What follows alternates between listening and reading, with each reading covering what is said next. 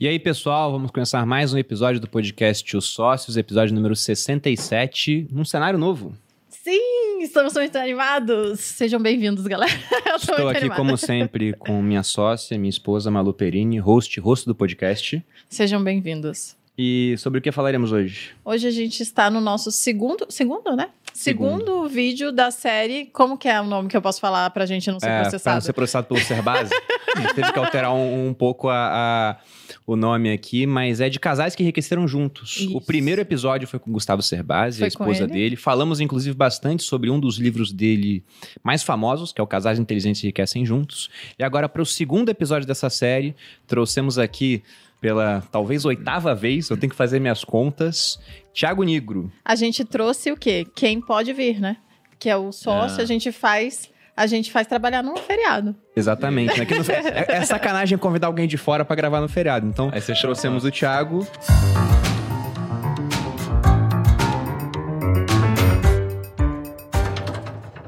Que é marido da Camila, que está aqui pela primeira vez também, fundador do grupo Primo Rico, criador do canal O Primo Rico, host do Primocast, atualmente o maior podcast de negócios do Brasil no ranking do Spotify.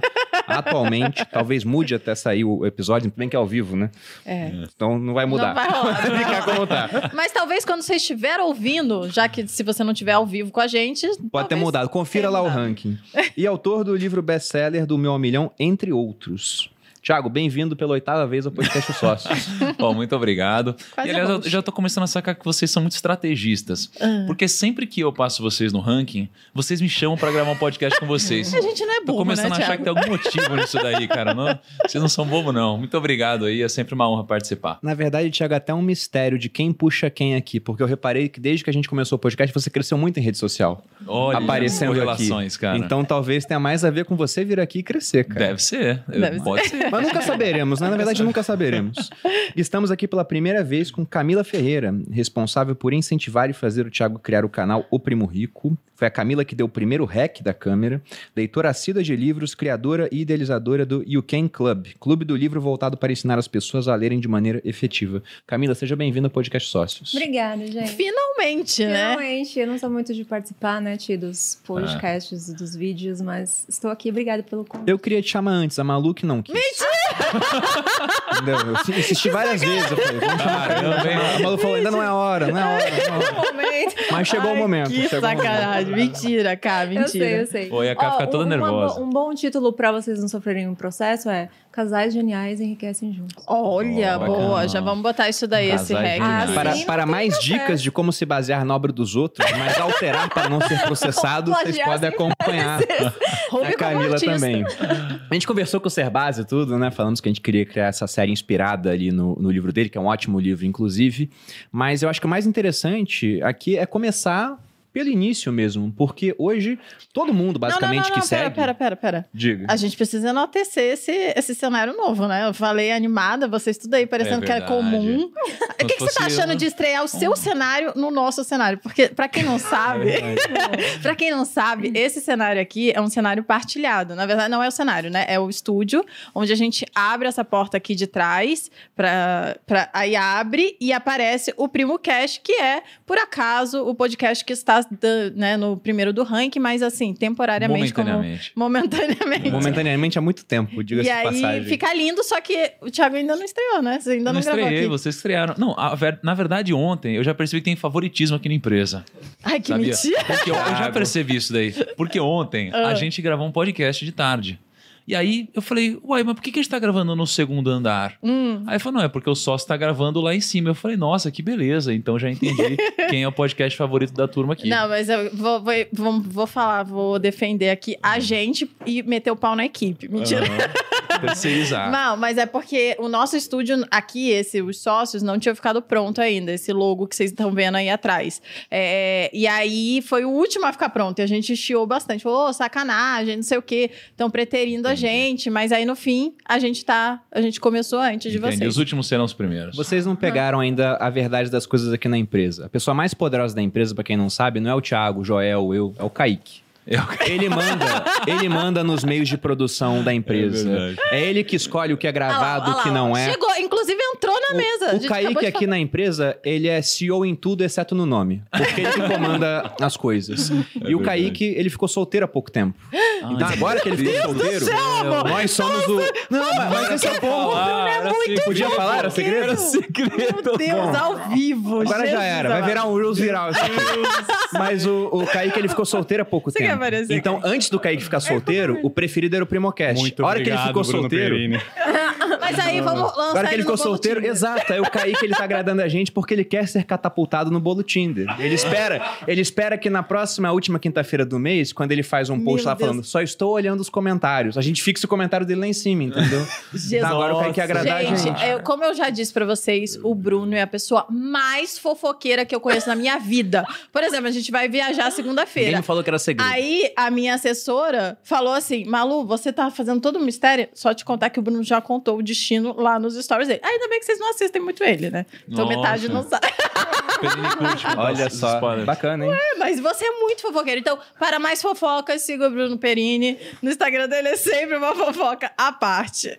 Muito bom. Já enaltecemos, enaltecemos o cenário, então? Enaltecemos, então? ficou maravilhoso. Escrevam aí na, na, nos comentários se vocês amaram o cenário, se está favorecendo a gente. Diz que a luz está maravilhosa, quero saber mesmo se está boa, se estamos todos lindos e perfeitos. E agora podemos começar a história de Bom, Thiago entrando agora Camila. na pauta do, do podcast em si, eu queria, com detalhes, porque o diabo está nos detalhes, saber a história de vocês. O diabo no bom sentido, vamos deixar bem claro. Se é que tem um bom sentido né, nessa palavra, mas enfim, eu queria muitos detalhes da história de vocês desde o começo. E o começo é antes de surgir o Primo Rico, de como vocês se conheceram de fato, há quanto tempo estão juntos, se estão juntos ah. realmente ou só fingem hoje em dia. Tipo tem muito gente. isso na internet. Tem alguns contratos, né?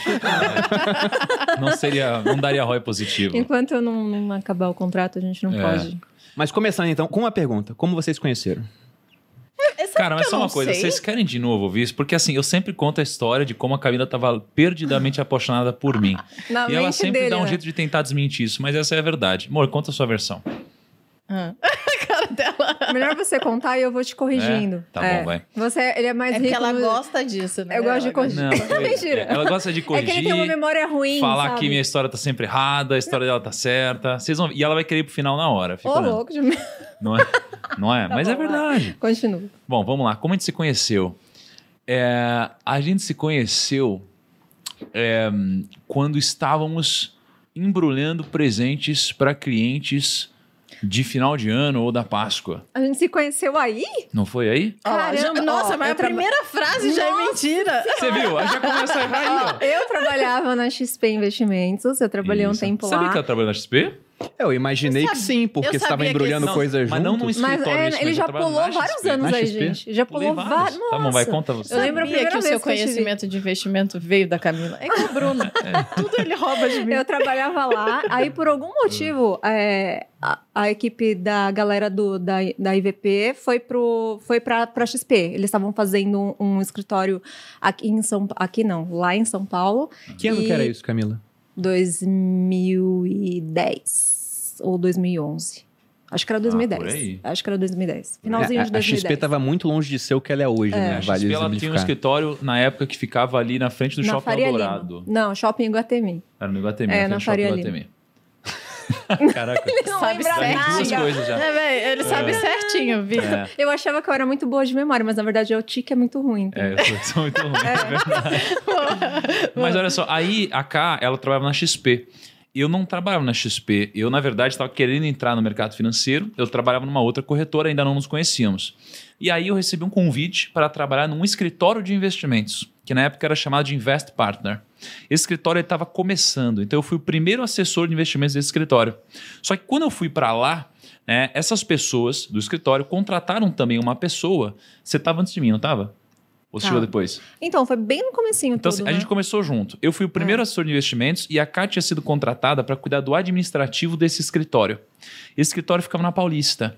Então, é um escritório bem legal, assim, só que não tinha nada, não tinha cliente, era zero. Eu fui o primeiro assessor, aí eu comecei a trazer cliente aos poucos, mas eu tinha, cara, sei lá, eu tinha 30 clientes, 20 clientes, não tinha ninguém. E, e aí a gente se conheceu assim, né? Ela cuidando do administrativo, eu abria a conta e quem também cuidava do cadastro é, era ela. Da parte da documentação Da parte clientes. da documentação. Né? E, e aí era engraçado. E o cliente era o, o cliente. O Thiago era o mais chato de todos, todos eu era tinha um chato. prazo para é. abrir o, o cadastro do cliente, daí tinha um, um processo ali de de, de, de aprovação, docu é, para os documentos tinham que estar tá tudo certinho e tal, não podia ter nada vencido, uhum. nada errado, e eu fazia essa parte dessa análise. E aí o Thiago, ele mandava um e-mail. Não, na época era MSN. É, mas é assim, ele cobrava, sabe assim? Tipo, eles ficavam me cobrando e aí, o tempo já todo. fez? É, mas ele mandava um e-mail me cobrando sobre a abertura da conta do cliente e ele chegava na minha mesa antes do e-mail dele para falar a mesma coisa, sabe? É Era difícil. Não, ele era bem chato. Ele é era verdade. bem chato. Ô, louco, amor. E ah, mas quando é chato assim? O, o, ódio ele começou a mudar pra outra coisa. Então. Nossa, demorou, né, Ti? Foram quase dois anos dele é investindo. Dois anos? É. Cara, a realidade. Cara, pensa, eu era. Então, tá eu era... Essa era a grande realidade. Eu não queria muito e tal, assim. E ela dava muitas indiretas. Pensa, sabe? era um escritório onde só tinha homem é. e só tinha eu e a sócia de mulher. É verdade. Quem que você acha que era assediado no escritório? Ah, amor, você sabe a verdade. Tá. Ai, gente, ele criou uma coisa na cabeça ah. dele e ele não tira mais. Não, tudo bem, vai. Aí, beleza. Aí igual, foi igualitário o negócio. Não tinha um. Não foi, não. Não foi? Não. não. Tá bom, então. Mas é tá. sempre assim, Thiago. O é homem tá assim. em cima. Mas, mas, sabe o que isso ah. me lembra? Eu não lembro agora o nome da série. Ah. Mas uma vez a gente começou a ver uma série, não foi adiante. Mas Ai, era uma história que ela era contar. Ela era imaginada pelo cara de um jeito. Era ele tendo um caso com uma mulher. Hum. Ele casado, a mulher casada, os dois tinham um caso. E o cara, ele narrava a história de um jeito. E ela, dele. isso, também aparecia as mesmas cenas, mas na perspectiva dela. E eram diferentes. Tipo, ele deu em tipo, cima dela. É, na versão dele, ela deu em cima dele, deu mole. Na versão dela, ele deu em cima dela. Ai, como chama? Então é natural que vocês lembrem de maneira galera. diferente. O nome Não, mas é, mas é brincadeira. Eu, eu dou uma forçadinha, assim, mas a, a realidade foi assim, ó. Aí beleza, aí ela cuidava do administrativo, do cadastro, e na época eu comecei depois a dar palestra, você lembra? Dar palestra uhum, para captar uhum. clientes. Então, Porque já... ninguém queria, queria fazer essa parte. É, ninguém queria dar as palestras. E Porque aí, era de fim de semana. Era de fim de semana, etc. Eu falei, não, eu quero, cara, eu sempre fui de trabalhar muito. E aí, a Cá também sempre foi de trabalhar muito. E aí eu comecei a fazer palestra no final de semana, a gente começou a captar alguns clientes, eu comecei a abrir muita conta, então eu conversava muito com a Cá, porque ela cuidava dos cadastros. E aí ela começou a ficar muito brava comigo, a gente brigava na época. Porque, imagina, o nosso interesse era eu queria o mais rápido possível o cadastro, ela também, só que eu queria um prazo muito mais rápido, muito menor né, do que era possível. E porque eu queria dar uma notícia boa pro cliente, então a gente brigava toda hora. Só que, enfim, as é. coisas foram acontecendo na vida e nessa época eu não ganhava dinheiro ainda. E a K, ela diferente, ela tinha um salário fixo na época, mas também era pequeno perto do que ela precisava. Né? A K tinha muitas necessidades de grana, eu também. E aí eu trabalhava de barman. E aí teve um dia que eu falei, ô Camila, você não tá precisando de grana? Ela falou, tô. Eu falei, pô, eu também, eu tô trabalhando de barman, você não quer ir junto comigo? Aí ela falou, não. Olha só, ela falou que não queria ir. Você lembra disso? Não. Você não claro quis ir. que não. Aí eu precisei te convencer aí. Ah, não, eu falei que eu não sabia fazer drink. Não, também. Aí, e você sabe hoje, cara? Hoje eu sei, hoje eu sou Você aprendeu nessa equipe. Hum. A gente, a, gente fez Porque várias... eu vou na casa Cara, de vocês e me oferecem um drink. Eu já tô imaginando aquele filme do Tom Cruise que ele fazia um monte de drink assim. Jogando assim, né? Jogando as garrafas, né? Não, a gente começou abrindo cerveja. Não, na Aí próxima foi fazendo vez caipirosca. eu quero drinks elaborados na casa de vocês. Não, acho que é o mínimo. Eu sou bom na caipirosca. Abacaxi com eu sou bom. Aí, enfim, aí a gente começou a trabalhar junto. Implorei pra cair, não sei o que lá, ela foi. Aí no primeiro dia de festa... Não. Foi sim. Não implorou, Porra, mano. Tá bom, vai, eu não implorei. Não beleza. Implorou, mas, mas, o que eu acho engraçado ah. é a bipolaridade da história. Porque primeiro ela fala, ele correu muito atrás. Aí você fala, eu implorei. Ela não implorou. implorou pra eu trabalhar. Implorou pra eu trabalhar é de bartender. Foi é isso, não foi? Foi isso. Não, pra, pra, pra ter o meu. Pra me conquistar, ele implorou. É, é, rolou, rolou. é que foi. Enfim, vocês vão chegar nessa parte, vocês vão ver como foi. Aí o que aconteceu? Ah, The Affair, o nome da, da série. The Affair? É, o pessoal tá. botou aqui. Aí que aconteceu? Aí a gente pegou e foi trabalhar. Cara, só que quando foi trabalhar, eu já tinha pô, trabalhado em muitas festas já. A K nunca tinha feito drink, né? E aí, nesse dia, foi muito engraçado porque eu comecei a fazer os meus drinks e eu fazia os drinks dela também. Então, os caras iam pedir drink para ela, eu fazia os drinks da galera e ela ainda recebia cantada pelos drinks que eu fazia. Uhum. E eu ficava meio bravo com isso, ah, sabe? É o mínimo que ele, eu espero ele, ele começou a ter ciúmes antes Isso, eu tava com coisa. ciúmes ali. Eu já achava que, sei lá, por algum motivo... Cara, por quê? Era, por que, que você vai elogiar ela? Qual é? é? E aí, foi nesse dia que a gente foi no McDonald's de noite? Ou essa foi em outra festa? Daí, essa festa foi a segunda. Tá a bom. primeira, a gente trabalhou só apaixonado mesmo. Ah, e aí, beleza, essas coisas todas e tal. Um flertezinho. Eu achava que ela tava muito flertando comigo. Ela achar, na cabeça dela hoje, ela disse que ela nunca fez isso. Mas tudo bem. total. Total. Olha isso, que coisa maluca. É. Aí aconteceu, aí a gente foi trabalhar de novo com o Bahrein. Aí nesse dia ela tinha um carro. Eu já tinha vendido meu carro aí. Eu não tinha carro mais. Né? Pô, tava precisando muito de grana, vendi meu carro, tudo isso. E, e a Carla tinha um carro velho, você lembra? Sim, como, Ela chama, Era um carro, era a espaçonave, a gente chamava. Era uma carro. Era uma Space Wagon antigaça que, meu, a gente tinha que torcer para ligar. Que era do meu pai. Tinha dia que, tinha dia que não ligava, tinha dia que ligava. E aí a gente ia de Space Wagon. E aí teve um dia que ela voltou de carona, me trouxe para casa. E nesse dia ela não aguentou. aí nesse dia ela me deu um primeiro beijo. Quando ela, ela me não aguentou. Em casa. É. Ela me deu o primeiro beijo. E aí assim a gente começou né, de uma forma meio escondida no escritório, ninguém meio que sabia. E aí tem uma história muito engraçada. Posso contar aquela história? Pode. Da aposta? Tem uma história muito engraçada no meu disco, porque ninguém sabia. Era, era, uma, era secreto o que estava acontecendo. Peraí, uma, uma história que ninguém sabe? É, ninguém sabe. Olha. Eu acho que ninguém sabe. Ah, eu tô adorando esse podcast hoje, muitas fofocas. já, vai, já vai virar um corte, a história secreta de Thiago Nigro e Camilo. Não, cara, você vai ver como é bizarro, assim. E, pô, a gente tava junto e realmente todo mundo no escritório, pô, dava em cima da cá, era a única menina lá, etc. E ela tinha relação com todo mundo, porque ela é, cuidava do cadastro, uhum. do administrativo. Então todo mundo tinha que falar com ela de alguma forma.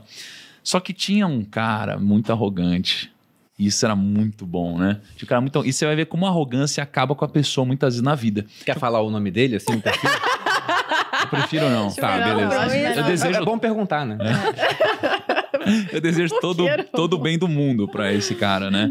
Mas foi engraçado, porque esse cara, ele achava que a Camila, ela tava na dele. Sempre achou que a Camila tava não, na dele. Pelo jeito, todo mundo achava, né? Que eu tava afim de todo mundo lá. Camila, não, todo mundo não, era eu. Simpa... Você era simpática. Era é simpática. que o homem confunde tem, ele, as ele coisas, não sabe né? muito bem. Tipo, eu sou legal, não estou te dando mole, né? Exatamente. Bem aquilo, né? E aí, é, esse cara, ele era um cara, putz, que a gente tava num almoço, comendo num restaurante japonês que tinha lá do lado. E aí ele falou assim: a Camila tá muito na minha. Eu falei, nossa, é e eu tava com a cara. Aí ninguém saiu. Eu falei, nossa, sério, me conta mais. Isso daí ele falou, é, cara. E ele falou assim, eu não lembro direito, mas algo como, ah, se eu quiser, eu, eu, pego na hora. Sabe coisa assim? Só que mais chulo, provavelmente. Provavelmente sim, uhum. né? Eu falei, nossa, sério, cara, é mesmo? Ele falou, é lógico. Eu falei, meu, tá brincando. Mas, mas é isso mesmo? Ele falou, é. Eu falei, não acredito. Cara, então vamos fazer o seguinte, vamos fazer uma aposta. Aí eu já comecei, eu não posso ver isso. Falei, vamos fazer uma aposta então? Ele falou, vamos? Lógico. Falei, vamos apostar então, cara, vamos eu e você, vamos ver quem fica com ela primeiro, então. Vamos nessa. já tava saindo uma semana. Já tava. Mas você se garantiu, porque vai que o cara. É que o cara era muito escroto, né? É. Pelo visto. Mas já tava com a Camila. Não, já tava com a Camila. A gente pega o outro. Não, mas eu já tava com a cara, não tinha como.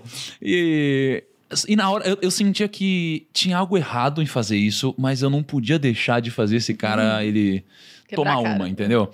E, e aí ele falou: vamos, vamos apostar então. Eu falei, cara, mas vamos apostar? Vamos apostar quanto? No escritório. e foi assim que você conseguiu, assim que eu veio comigo. E, e, cara, aí eu falei, vamos apostar quanto? Aí, pô, 100 reais. Eu falei, 100 reais? Pô, de verdade, pra mim era bastante dinheiro na época. Aí ele falou, fechado. Aí eu, caramba. Eu falei, cara, mas peraí. E se a gente apostar mais que isso? Ele falou, eu topo também.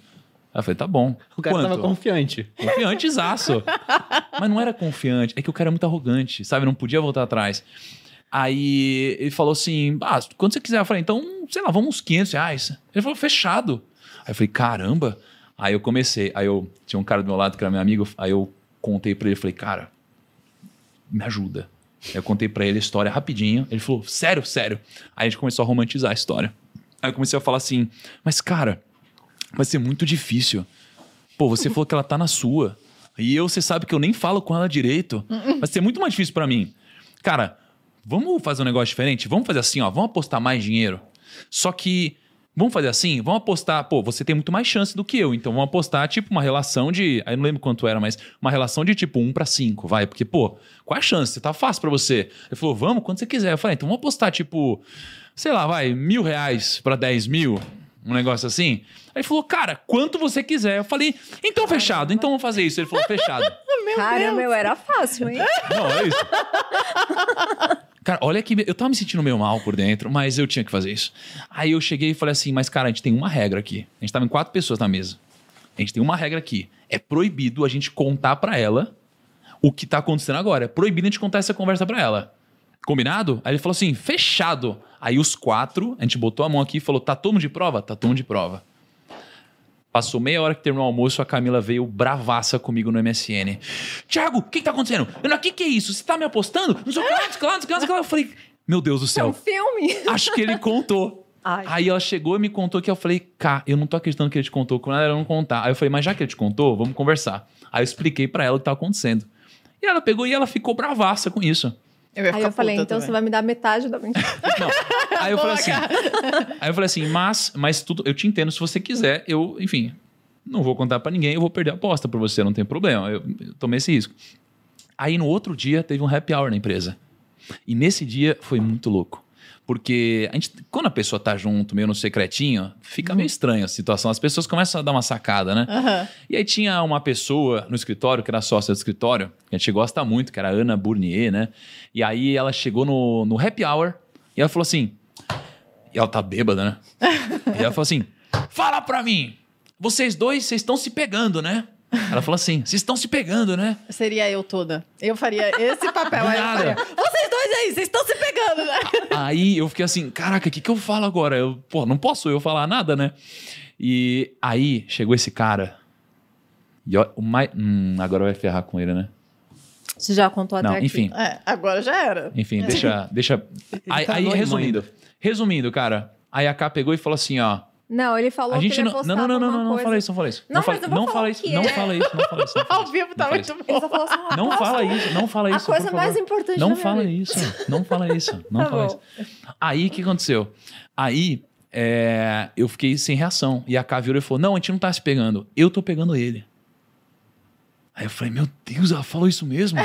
Que doideira é essa? Aí você viu o brilho sumindo, assim. Aí o, o, o, cara, o olhar dele mudou completamente. Ele pegou, levantou e foi embora. Hum. Sem falar nada. Sem falar nada, nadaça, nadaça. E depois me pagou. Ele pagou? pagou. Aí você deu uma parte pra Camila, óbvio. Ela ah. era dura, pô. a gente era duro. Quebradaça. Quebradaça. Então essa foi a história, é uma história interessante da nossa Super vida. Super romântico, vocês veem. romântico. Né? Maravilhoso. Ah, foi mais romântico do que isso, né? Entendi. Mas... É, porque é. o flerte inicial é sempre mais é, legal, mas né? é que a história é, é muito boa pra gente deixar de contar, De cara. descoberta, é uma história adorei. boa. E nunca tinha contado antes? Ah, cara, não lembro. Eu acho que eu já teria contado isso há muito tempo. Eu acho. No Rafinha, Rafinha contei? Ah, não lembro, cara. Eu, enfim, aqui acho que foi a primeira vez, cara. Vocês estão há quanto tempo juntos? Fazer. Contando desde esse começo aí. Cara, esse ano vai, vai fazer, quase 10. quase 10 anos que a gente mas faz 10 anos. a gente se conhece há uns 12, A gente se conhece uns 12. A gente foi, voltou algumas vezes e tal, mas Uma assim. Não, foi de, mais. Eu acho ótimo. É tudo, tudo tem. Eu só me lembro de uma vez de término. Não, teve, a gente tem uma fase que a gente brigou bastante. Ah, brigava, né? mas não terminava, né? É que ficou tão abalada que você preferiu esquecer. Guardei no meu subconsciente. É. Mas, cara, estamos aí há quase 10 anos. Mas foram dois anos, então, antes de começar alguma coisa. Hum. Dois, dois anos, anos, se conhecendo. É, a gente, só, a gente só se interessou de fato um pelo outro quando a gente começou a trabalhar de bartender, né? Porque era uma outra versão, né? Era uma, o Thiago viu lá no bar uma versão minha que ele não conhecia e eu vi uma versão dele que eu não conhecia, porque para mim ele era só uma almofadinha que mandava um e-mail assim, combinando. Sendo escroto. Com, combinando com a galera de jogar tênis no condomínio, sabe? É que eu tinha esse estereótipo meio. Aí eu falava, ai, que almofadinha. Qual que é o estereótipo que você. Almofadinha. Falava? Não, almofada. Estereótipo almofadinha? É. Só que, poxa, então eu, eu tinha esse estereótipo, sabe? O garoto, eh, branquinho, olho claro, era o cabelo surfistinha e não uhum. sei o que lá e tal. Só que, pô, a realidade é que eu era ultra trabalhador. Eu era o cara que mais trabalhava em todos os lugares que eu fui, não, assim, na vida, realmente... sabe? E, e a K achava que eu era esse estereótipo apenas, mas eu mostrei que eu não era isso. Né? Aí eu vi quando a gente começou a. Yeah, e ele também, né, Ti? E aí eu também descobri que ela era, pô, uma pessoa veio de baixo, cara, hoje muito humilde. Zona Leste, né, Maria? Headline é, na Leste, Pegava headline e tudo mais. A gente, cara, a gente pegou muito ônibus junto. Muito. Uhum. A gente uhum. pegava, às vezes, cinco horas por dia de ônibus. A gente pegava metrô. A gente já foi assaltado junto, sabe? Na rua e tal. A gente, cara, passou por um monte de coisa. Que assim, legal, né? É. Que história romântica. A gente já foi assaltado A gente já correu de assalto A gente já correu de assalto, junto. Eu acho que isso une é. mesmo. Eu, inclusive, é, ia falar sobre, sobre é. o fato de que a gente traz gente aqui, né? A ideia desse quadro, a gente começou com o Server Base, mas a ideia é trazer gente que começou e enriqueceu junto. Começou de baixo, nem não necessariamente correndo do assaltante, mas não precisa ser neste extremo. Mas é, são pessoas que, que vieram de baixo e conseguiram ah. construir né, uma vida e a grana junto. E eu acho que isso une tanto a, o casal como o casal mesmo. Isso como que é amor, ser assaltado juntos. é, teve uma, uma amiga nossa que ela falou: ah, eu queria ir nesse quadro com meu marido, só que ele enriqueceu antes. Eu falei, não serve. Sinto muito, não é o quadro, né? Eu tenho os meus critérios, a Malu tem esse do assalto, porque é mais a veia dela, ela é. gosta dessa parte. No caso, eu sempre assalto. Mentira. Mas agora vocês ficaram juntos, ficaram trabalhando juntos durante um tempo, uhum. e depois você foi e abriu o teu próprio escritório. Uhum. E a Camila foi junto. É, a gente tem uma história que foi assim, ó, a gente tava na Invest Partner, é, aí a, era continuar no Invest Partner, aí a gente Imagina assim, a Inverse Partner é um escritório que era ligado a uma corretora, era ligado a XP. Depois, essa, esse escritório ele passou a ser ligado ao ICAP, que era uma outra corretora. Nessa época foi quando você saiu, não foi? Não, não. Você Depois aqui? voltou para XP. Ah, tá. Aí a gente tava, voltou para XP é, e aí você saiu. Eu fiquei do começo ao fim. Eu saí quando a gente estava lá na. Na, na, na Minigro? Na PGI, lá no. E, tá, aí depois eu montei o escritório. É. Quando eu montei o escritório, a Kai ela saiu. E a Kai ela foi trabalhar na Brentwood, que era uma loja de imóveis. Né? E aí lá ela cuidava, é, você virou projetista depois, uhum. não foi? Foi uma época super legal. Ela Sim, virou projetista. Eu gostava demais. A gente tava você desenhava os móveis, cara, é isso? Eu fazia os projetos. Hum. Porque eu, tinha, eu estudei, eu fiz dois anos de arquitetura, né? Além do, das outras faculdades. Eu fiz dois anos de arquitetura. E aí eu entrei lá para ficar no administrativo também. E aí eu fiquei no administrativo, aí quando saiu a, a projetista, que ela pediu, uhum. ela pediu licença maternidade e nunca mais quis voltar. Uhum. aí eu assumi o lugar dela porque eu gostava de, da parte de criação, né? Aí eu é. fiz os testes, tudo passei. Ah, e aí eu fiquei no lugar dela. E, e, ela ficava na Gabriel Monteiro, na Brentwood. E aí o escritório nosso ficava na Rua dos Pinheiros, né? E ficávamos dois quilômetros de distância. E aí a gente sempre se encontrava. E a gente, era, meu, que fase legal que era. Putz, a gente ia, eu ia geralmente a pé até lá. E aí a gente ia no shopping Iguatemi na frente. É, Aí quando a Cá me encontrava, ela me dava um chocolatinho da Cacau Show, né? Uhum. Ou, ou, um Lindt na época, né? Não é, lembro. Era sempre assim e tal. E, e, a gente foi crescendo. E nessa época era projetista, ela foi crescendo, o escritório foi crescendo, até que, enfim, o, a gente demorou dois, três anos para vender o escritório, não foi? Um pouco menos que três, né? É, acho que foi Acho que uns dois anos. Aí é, nisso ela projetista, e depois ela foi passando para outros lugares, eu fui aqui seguindo Depois o escritório. Depois que, eu saí de lá, aí eu, eu, a gente começou a gravar, lembra? Isso. Aí ela saiu de lá, e aí ela falou: Ti, você precisa ensinar o que você sabe, você precisa ensinar o seu dia a dia, você precisa fazer isso, ó, tem um monte de gente na internet fazendo e tal. Só que eu era, nessa fase, o estereótipo do Faria Limer. Eu era o cara realmente. Uhum Cara, só que é um Firelimer old school, não um Firelimer de hoje, que anda de patinete e tal. Usa copo Stanley, bermudinha curta. Eu era o Firelimer assim, era camisa social. Uhum. Sapato cinto, rasgado, furado. Sapato. Cara, eu fazia muita reunião, muita reunião. Eu passava o dia em reunião. Então eu furava todos os meus sapatos andando. Porque eu não tinha dinheiro também para pegar táxi, eu pegava ônibus e metrô para ir pra reunião. Eu chegava suado e me secava quando eu chegava no lugar, o sovaco, assim, sabe? Uhum. Corria pro banheiro e me secava. Aí eu vendi o escritório.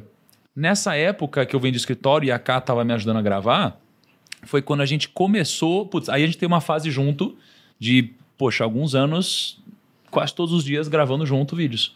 É, foi quando a gente montou o Primo Rico. Gravava lá em, e editava. É. editava. Lá em 2015, 16, né? É, essa parte da história eu já ouvi vocês contando várias vezes. Que para quem não sabe, a Kaki deu o primeiro hack, como o Bruno disse. É ela que incentivou o Thiago a aparecer. Ah. O Thiago tá solto aqui porque a gente tá em amigos, né? Mas o Thiago é uma pessoa mais, mais introspectiva, assim. Não é um né, vou aparecer na câmera e tal. É difícil você pra mim. Não é, é. tão. Você não, não gosta tanto. E a Camila que incentivou ele bastante. Não, mas olha só, a Carla tem. Olha só, cadê o seu smile, amor? Olha só, a Carla tem um smile, não sei se dá pra ver na câmera aqui, ó. Ela tem um smile. Então quando aperta a câmera, É o Smile. é pra isso. Ela fez é cinema. Só pra isso eu fiz. Não, ela fez cinema. Tem isso, tem o Charlie Chaplin aqui. Ela tinha uma câmera old school da Nokia. Da Ni Nikon? Nokia? da Nikon. Nikon. Ela tinha uma câmera da Nikon. Ela filmava assim. Eu filmava com o celular. Ela falou, não, vamos usar Nikon. Aí usou uma câmera top dela. Aí a gente pegou um Mac, né, amor? Pegou um Mac, ela começou a editar no iMovie. Uhum. No iMovie, os vídeos, Depois ela subia, ela fazia as thumbnails. Então a gente foi aprendendo junto, mas ela que fazia toda essa parte de edição, de gravação. Ela, nossa, a gente brigava muito quando ela ia muito. fazer o cenário, cara. Porque eu pensava assim, eu sou o cara da gravação, eu sou o cara do conteúdo. Ela é a pessoa da gravação e edição. Ela que vai fazer o resto. É, produtora. Então eu chegava, meu, e eu era muito exigente. Acho que eu sou meio exigente Até hoje, mesmo. Né? Aí eu chego Eu falo, chamo de insuportável. Insuportável. é. Falou, cara, tem que estar tá perfeito. Eu chego, tem que sentar e gravar. Eu sento, cara, ela pegava o box de luz, aquele box antigaço. Grande. Grande, montava o box, enquadrava. Eu não entendia porque demorava para enquadrar. E eu ficava louco. A gente, a gente brigava antes de começar a gravar. Gente, eu montava é. tudo. Eu montava, sabe, todos os tripés, a, a câmera, a, as luzes, tudo. E ele achava que eu tava demorando. É, eu, eu devia ter é um assistente pra fazer essa parte pra mim. É verdade. Tipo, hoje, por exemplo, a gente tava em 10 aqui, então, né? Tá vendo? Lá, não, e eu carregava aquelas coisas, sabe? Carregava uhum. pra cima e pra baixo. Pegava metrô com os equipamentos. Não sei como eu é. nunca fui roubada. É verdade. Mas era perrengue. Mas ela deu troco também num vídeo. Porque oh. tem um vídeo que eu a gente adoro, tava... o Thiago tá muito fofoqueiro. Uhum. Acho que tá sendo contaminado por você, amor. Ele tá sendo perino. contaminado por você. Contando todas as fofocas. A cada um troco num vídeo, cara. Ela te zoou? É, tem um vídeo que a gente decidiu passar maquiagem. Ai, nossa, esse dia. Ah, eu falei, beleza? Pra gravar melhor, assim, tirar os poros. Ah, a gente falou, vamos profissionalizar dia. o negócio, vamos passar maquiagem no negócio. e aí a gente passou maquiagem e tal, um pozinho, não sei o que lá. E aí a gente Ficou falou, ah, vamos passar um. Nossa, não tem imagem, eu quero imagem. Eu não, cara, Alguém tem, imagem. tem que achar Rael, pelo amor de se Deus, não ache isso. Se eu não ocultei ainda, vai ser a última oportunidade que vocês vão ter de ver, porque eu vou é. ocultar agora que eu lembrei. Gente, mas eu não conseguia parar de rir. Eu lembro que ele tava lá falando serião, assim. maquiado, eu não conseguia Não, mas se liga, foi muito desesperador. Era um vídeo sobre táxi, porque Uber, lembra? É, não lembro. Aí a gente falou, vamos passar um lápis no olho. A gente tava assistindo na época, era Vampire, Vampire Dars? Dars Vampire Dars. Eu já tô imaginando esse tipo Jack Sparrow. tipo isso. Aí a gente falou, ah, cara, fica legal a maquiagem do cara. Na verdade, assim, eu falei, esse cara não tem maquiagem. A cara falou, tem, ele passa lápis no olho. Passa, eu porque falei, realça os olhos, né? Eu falei, você não vai passar lápis no olho? Ela falou, não, vai ficar legal. Vai realçar. Eu falei, tem certeza que vai ficar legal? Ela falou, vai, vai realçar, realçar. Aí, começou um a passar e tal. Eu falei, vamos ver como ficou. E eu já comecei a rir, né? Mano, aí eu falei, deu ruim quando ela começou a rir. No que eu fui no espelho ver, eu falei, não tô acreditando. Cara, tira isso agora, pelo amor de Deus e tal. Aí a gente começou a passar tudo que dava na cara. Saía. Não saía. Não saía aquela parada, a gente passou tudo, a K passou tudo um panho, não saía. Comecei a ficar desesperado. Aí acho que a K quis me enganar. Eu falei assim, amor, tá muito ruim. Ela falou, não dá pra ver. Aí eu, mas eu tô vendo. Ela falou, não dá pra ver, na cama não dá pra ver. Tem certeza? Ninguém vai ver, Thiago. Eu falei, tá bom, eu gravei lá o vídeo. Táxi ou Uber, o que é melhor? Mano, John, pelo amor de Deus, esse é o. Não, oculta Vamos esse vídeo. Agora. Se meu time tá vendo, oculta esse vídeo. Não, pelo amor de Deus. Aí, cara, eu fui ver o vídeo, os únicos comentários do vídeo eram o que você fez na sua cara. Você passou um lápis no seu olho, mano. Aí eu falo assim, você só pode estar louco. Deve estar até hoje nos meus comentários falando assim, é não, natural. você tá viajando. É, é que a luz é fez isso. Cara, bizarro isso daí. Ficou muito engraçado. Por isso que eu digo que ela deu troco, entendeu? Foi muito engraçado. Eu, eu acho justo, cara. É. Mas sabe o que eu ia perguntar, assim, sobre, falando sério agora? Que eu acho que, que a gente tava falando sobre perfis no, no hum. último no último vídeo sobre esse, esse tema, né, dos casais, a gente estava falando de perfis. E aí eu não sei como que vocês se se auto-intitulam quais perfis. Tem alguns perfis que geralmente as pessoas se enquadram e a gente. O bom casamento dos perfis funciona melhor. Então, tipo, eu sou uma poupadora. E o Bruno é um investidor. É, é investidor? É, se for pegar as categorias lá Fala do as categorias, porque é legal. Tem lá, por exemplo, a pessoa que é gastadora, que ela gosta muito de, de gastar, mas não necessariamente ela gasta mais do que ganha. Ela gasta uhum. tudo que ela ganha, por exemplo. Aí tem um cara que vai além disso, que é o descontrolado. Esse gasta tudo que ele pode. Se ele tiver crédito, ele vai gastar o crédito. Uhum. Você tem o desligado, que não liga para dinheiro. E aí você entra depois na parte do pessoal que liga mais para dinheiro. A Malu era poupadora. A Malu era mão de vaca. Ela sabia que não podia gastar tudo que ela ganhava e sempre sobrava alguma coisa, mas não sabia o que fazer com isso. E eu era um financista. Eu sabia o que fazer com isso. Então a ah, gente casou aqui financista. um poupador com um financista e deu super certo. E aí, dentro desse perfil, vocês são o quê? Ah, você com certeza é um financista. Obviamente. É. é. Não, se for assim, é. Mas você sabe que eu nunca tive muito o perfil do investidor disciplinado, assim. Eu, eu sempre um cara mais um empreendedor mesmo, assim, sabe? E esse desbravador da coisa e tal. E com os gastos, eu, eu sempre fui até que relativamente desorganizado. Nunca fui tão organizado nos gastos. O que. Você era um financista gastador, digamos Gente, assim. Gente, socorro, Talvez pera, para tudo. Okay. Não achou? Ah, não. Não acredito. O cara achou o vídeo. Vai bombar agora seu vídeo. Não dá pra gente Puts, colocar esse, essa imagem ao vivo, né? Não Oculta o né, vídeo. Gente? Pelo amor de Deus. Tá maravilhoso. Cosplay do Nossa, cara. Dá, dá pra dar o zoom? Não dá pra dar o zoom. Olha isso. Ah, talvez aqui. Meu Deus do céu. Ai, que lindo. Olha. Olha só. Vamos ver se, de repente, dá um close aqui em mim. Não, um corretivo. Eu tô aqui do lado. Você aproveita já, porque vai deletar esse vídeo agora. Eu aumento a, a, luz aqui, ó. Meu Deus do céu. Cara, mano, olha De isso. camisa. Olha, olha minha camisa. tá tranquilo. Se vocês quiserem dar. Meu não, Deus. os meninos. Eu acho que eles vão colocar tá, na tela. Eles vão colocar. Você vai Você olha que você tá velho na internet, já passou por várias fases, assim, né, cara? Sim, aí é... voltando, desculpa, daqui tá. a pouco ele mete, o, deixa a equipe trabalhar. Deu? Ah, conseguiu? Foi? É, tá, vai colocar agora. Ai, meu Deus do céu, pronto. Maravilha. Olha os caras aqui, ó. Tá Nossa, cara. Pensa ao vivo, gente. Que engraçado. Táxi Uber. Aqui era o título do vídeo.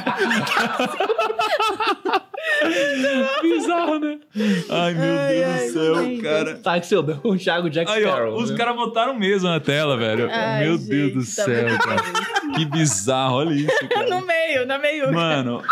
Não, mas veja, cosplay do, do Jack Sparrow. Então, né? quer dizer, Nossa, Thiago quase que entrou pro nicho da Boca Rosa. Quase, quase. Foi por Quase, cara. Mas você Nossa, é um empreendedor, cara, continuando é. na história. É, Esse era mais o seu perfil. Um empreendedor que curte uma maquiagem no olho e que era meio descontrolado com a grana. É, a K, como que você se intitula, amor? Na, naquela época, naquela época eu era completamente descontrolada. Em tudo? Cá. É, o dinheiro, ele passava na minha conta, assim, escorregava de tobogã, assim, sabe?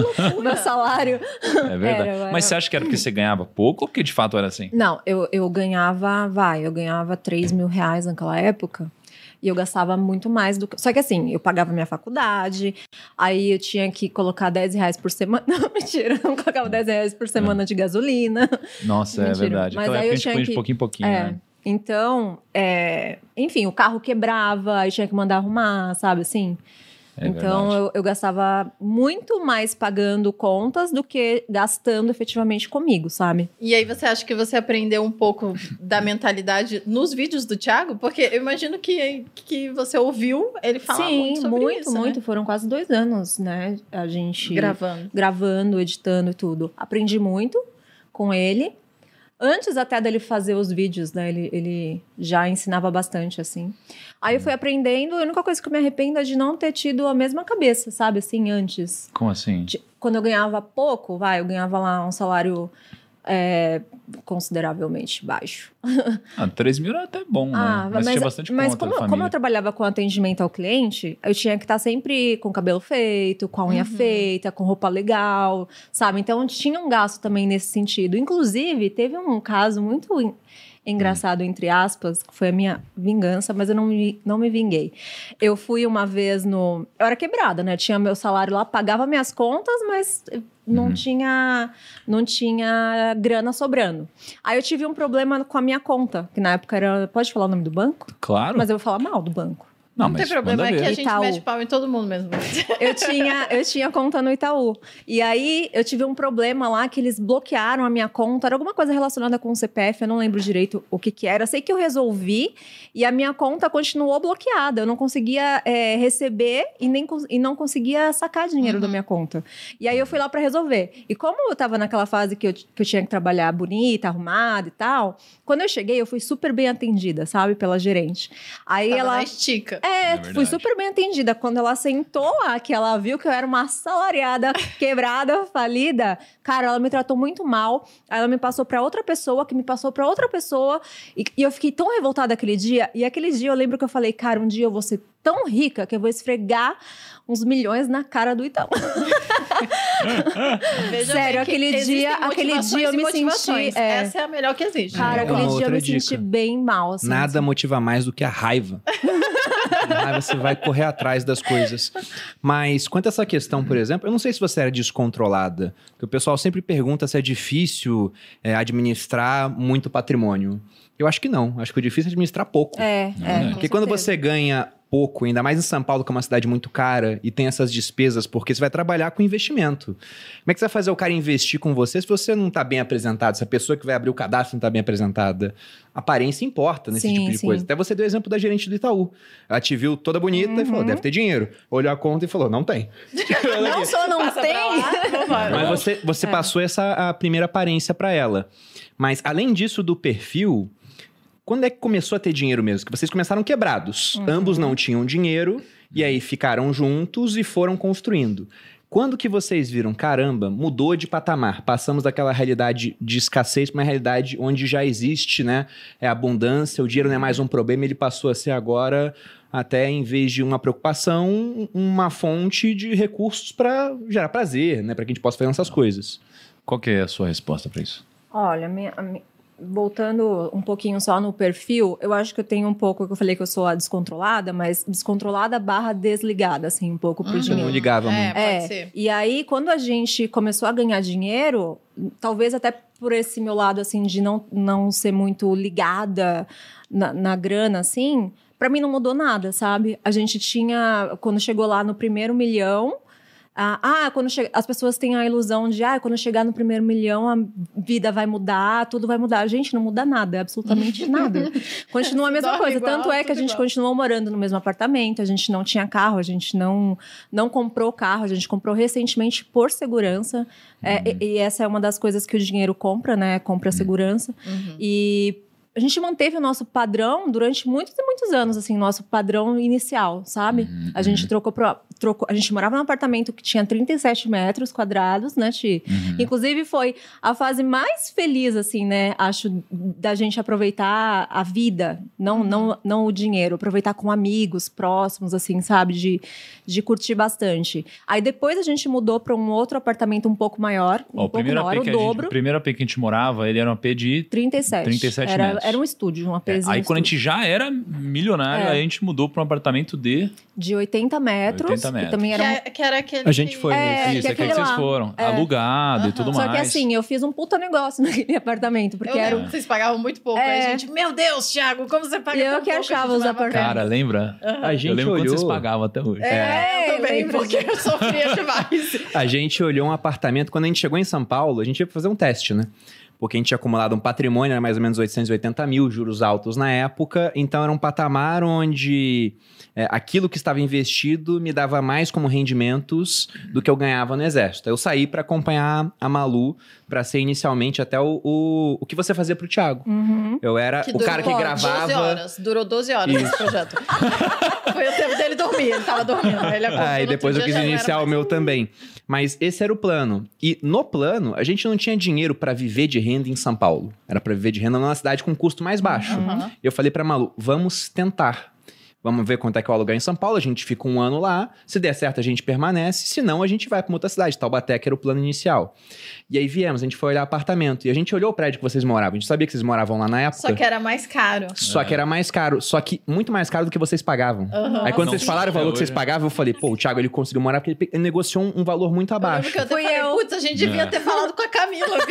a Camila é boa negociadora imobiliária, cara. Rapaz, safado. Mas olha, uma coisa, outra coisa, né, que eu percebo nesses casais todos que, que vão vir aqui, ou de histórias de amigos que, gente, que contam e que vêm de baixo, é exatamente isso. É uma galera que conquista bastante coisa, mas demora para aumentar o padrão de vida. Então, eu e o Bruno foi assim. Vocês dois também foi assim, né? Então segura muito, porque hoje em dia mais ainda deveria ser assim, porque um milhão não é tanta coisa mais, uhum. né? Naquela época era muito mais, porque a inflação comeu o poder do dinheiro. Então, eu acho que esse é um. Se eu tivesse que dar uma dica para a galera que está começando, seria mais ou menos isso. Mantém os custos baixos, mantém os gastos baixos. Os custos? Os, os, custos baixos, porque isso vai ajudar você a acumular mais patrimônio e, de fato, ter uma estabilidade mais no longo prazo. É, se for olhar agora, qualquer imóvel pequeno, esses estúdios, né? Que é um nome São gourmet para uma kitnet, como o pessoal chama no, no, Rio de Janeiro. Você pega nesses bairros centrais de São Paulo, Itaim, Vila Nova Conceição, é tudo mais de um milhão. E são 30, 40 metros quadrados, pô. Uhum. Você Sim. até falou, ó, foi uma fase que a gente era muito próximo dos amigos. Nosso primeiro apartamento tinha 20 e poucos metros. Era um do exército e falando mal de um outro banco para equilibrar as coisas aqui. O Bradesco, ele fez uma obra embaixo do prédio, tirou uma pilastra, o prédio começou a cair. Nossa. Mas era um apartamento de 20 metros. A gente tem uma foto nesse apartamento que foi a família da Malu, prima, tio. E, e o apartamento era um cômodo só. Aí todo mundo dormindo no chão. Era realmente muito próximo, não tinha espaço. Não tinha espaço. Então, ficava muito próximo todo dos amigos. tava de, de, de colchão, né? Na verdade era edredom, porque não tinha colchão. Aí botamos edredom, o pessoal dormia uhum. no chão e não tinha onde andar. Muito louco. E também foi uma fase muito boa, assim, da nossa vida, né? É, dá até saudade, que era muito melhor lá atrás do que hoje, esse nosso relacionamento. Mas... Hoje em dia a gente tem uma casa com várias aulas, né, exato, né, Louca? Exato, pra gente não brigar. A gente divide, eu fico na ala sul, ela na ala norte, e, e o Aras é uma área comum. Os cavalos, os dois têm, têm um acesso. Mas o que era interessante nessa época é que o pessoal pergunta: ah, o dinheiro tornou vocês mais felizes? E a gente sempre foi feliz. E, pelo que vocês Sempre contam... foi. Não foi o dinheiro que... Agora tem dinheiro uhum. e, ficamos felizes. Agora que a gente consegue fazer as coisas. A gente era feliz enquanto morava lá em Realengo, mesmo com a, a rua alagando, e eu carregando ela no braço, e a gente tava rindo. Depois. Durante ela ficar meio brava. Mas depois a gente ficava rindo daquilo e virou história para contar.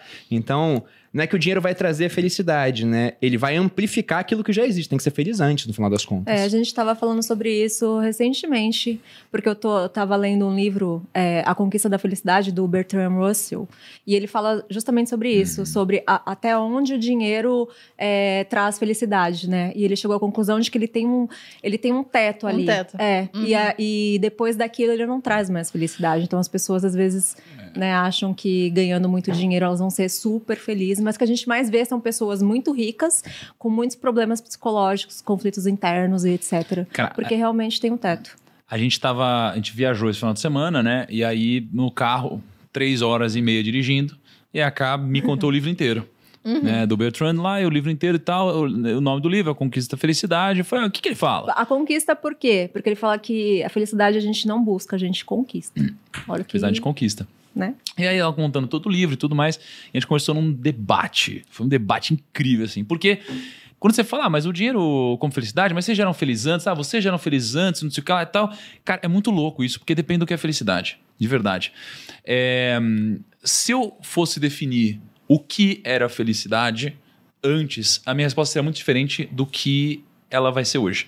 Então, veja só, antes é, a gente não podia comprar prazeres a gente não podia comprar os prazeres que a gente compra hoje. E muitas vezes a gente confunde a felicidade com o prazer. Tá? E a pessoa que confunde a Boa. felicidade com prazer nunca vai ser feliz. É isso que o dinheiro vai te ajudar. O dinheiro vai te ajudar a comprar prazer. Né? Então, qualquer coisa vai te gerar prazer e a gente vai achar que é felicidade. Então, poxa, viajar é prazer. É, é, comer. comer é prazer. Né? É, qualquer roupa é prazer. Isso não é felicidade. E aí, é, o, o que, que eu comecei a entender? Eu comecei a entender que o, tudo que é prazer é carnal. E aí, aí é uma coisa particular, tá? É, e tudo que é felicidade é espiritual. Então a felicidade, ela é algo muito maior. Ela é aquilo que não acaba, é, é algo que é eterno. Então tudo que é do espírito te traz felicidade. Né? Tudo que é da carne só vai te trazer prazer. Qual que é o problema de você alimentar o prazer achando que isso aqui é felicidade? O problema é que se você ama o prazer, ele nunca vai ter fim. Então, por exemplo, quem ama o dinheiro nunca vai ter o suficiente. Uhum. Né? Então, comida. Cara, eu, eu, contei hoje de manhã isso daí. É, quando eu era mais novo, é, eu e minha prima, a gente fazia campeonato de comer pão na chapa na Praia Grande. Cara, você, eu te falei isso já? Falou. A gente comia. Você vê, né? O que, que é o. É o... pão na chapa. Pão na é chapa, cara. Olha só. A gente é, comia tipo sete pães na chapa. Inteiros, assim, sabe? Com requeijão. O almoço era batata, a gente comia quilos de batata. Hum. Então, assim, é, o, o, obviamente que a gente levou para outro caminho isso daqui, mas o prazer faz isso. É igual a pessoa, cara, que começa a ver pornografia. E aí é, uhum. é, começa de um jeito, de repente, quando ela vê, ela tá, cara, vendo um nível muito profundo de pornografia. Fato. Né? É igual assim, a pessoa que ela. É, Até quem vai pra balada, pra. Quem vai pra balada, é você vai lá, você quer um flerte, é, drogas, começa. Dá prazer. Uhum. Tudo, que é, tudo que é pecado dá prazer só que te traz um prazer hoje. Né? Então, tudo que te machuca no futuro vai te trazer prazer hoje. Porque senão não faria nenhum sentido você ser um besta que vai se machucar hoje e amanhã, né? E é por isso que você realiza esse tipo de coisa. A gratificação é imediata. São hábitos que trazem gratificação isso. quase que imediata. Exatamente. Uhum. Por isso que é, a gente precisa tomar cuidado com é, aonde a gente deposita o que a gente ama de verdade, né? Só que o dinheiro, olha que interessante, por mais que o dinheiro não me traga felicidade, ele fez parte do meu caminho para encontrar a felicidade. É, porque hoje eu sou feliz. Se eu fosse pensar no que eu era antes, eu, na definição que eu tenho hoje, eu não era feliz.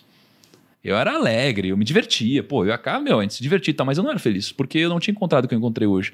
É, então eu precisei ter dinheiro para poder, na pirâmide de Maslow, poxa, é, resolver tudo que eram meus problemas uhum. de base. Então, uma segurança. Cara, a gente não sentia seguro, lembra, amor? Uhum. A gente pegava um ônibus, a gente pegava o terminal Jardim Ângela. E o terminal Jardim Ângela era muito tenso. Primeiro que não dava pra entrar no ônibus direito. Quando entrava, cara, era uma baixaria o ônibus.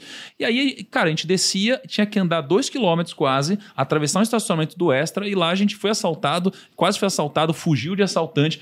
Cara, era bizarro. E a gente tinha, como eu trabalhava Metendo muito... pau em mais um estabelecimento aqui, no lugar onde tinha os assaltos, entende? Não, cara, é, é bizarro. Então, assim, a gente vivia com medo, cara. A gente vivia com medo. A gente vivia na Zona Sul e a gente era muito inseguro lá, via vídeo de um monte de coisa.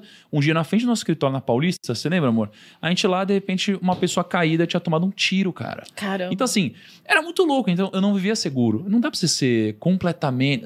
Você precisa da segurança. Então, a gente passou por isso. Hoje a gente se sente seguro. A gente usa carro blindado, né? a gente tem dinheiro, tem segurança. Pô, nossa casa é segura, o escritório é seguro. Tudo é seguro. Então, a gente não se preocupa com isso. Comida, a gente não precisa se preocupar com isso. Né? Então, tem tantas coisas que não precisa se preocupar. Família. Cara, às vezes dói muito você não conseguir ajudar a família. Pô, nossa família hoje a gente consegue ajudar completamente.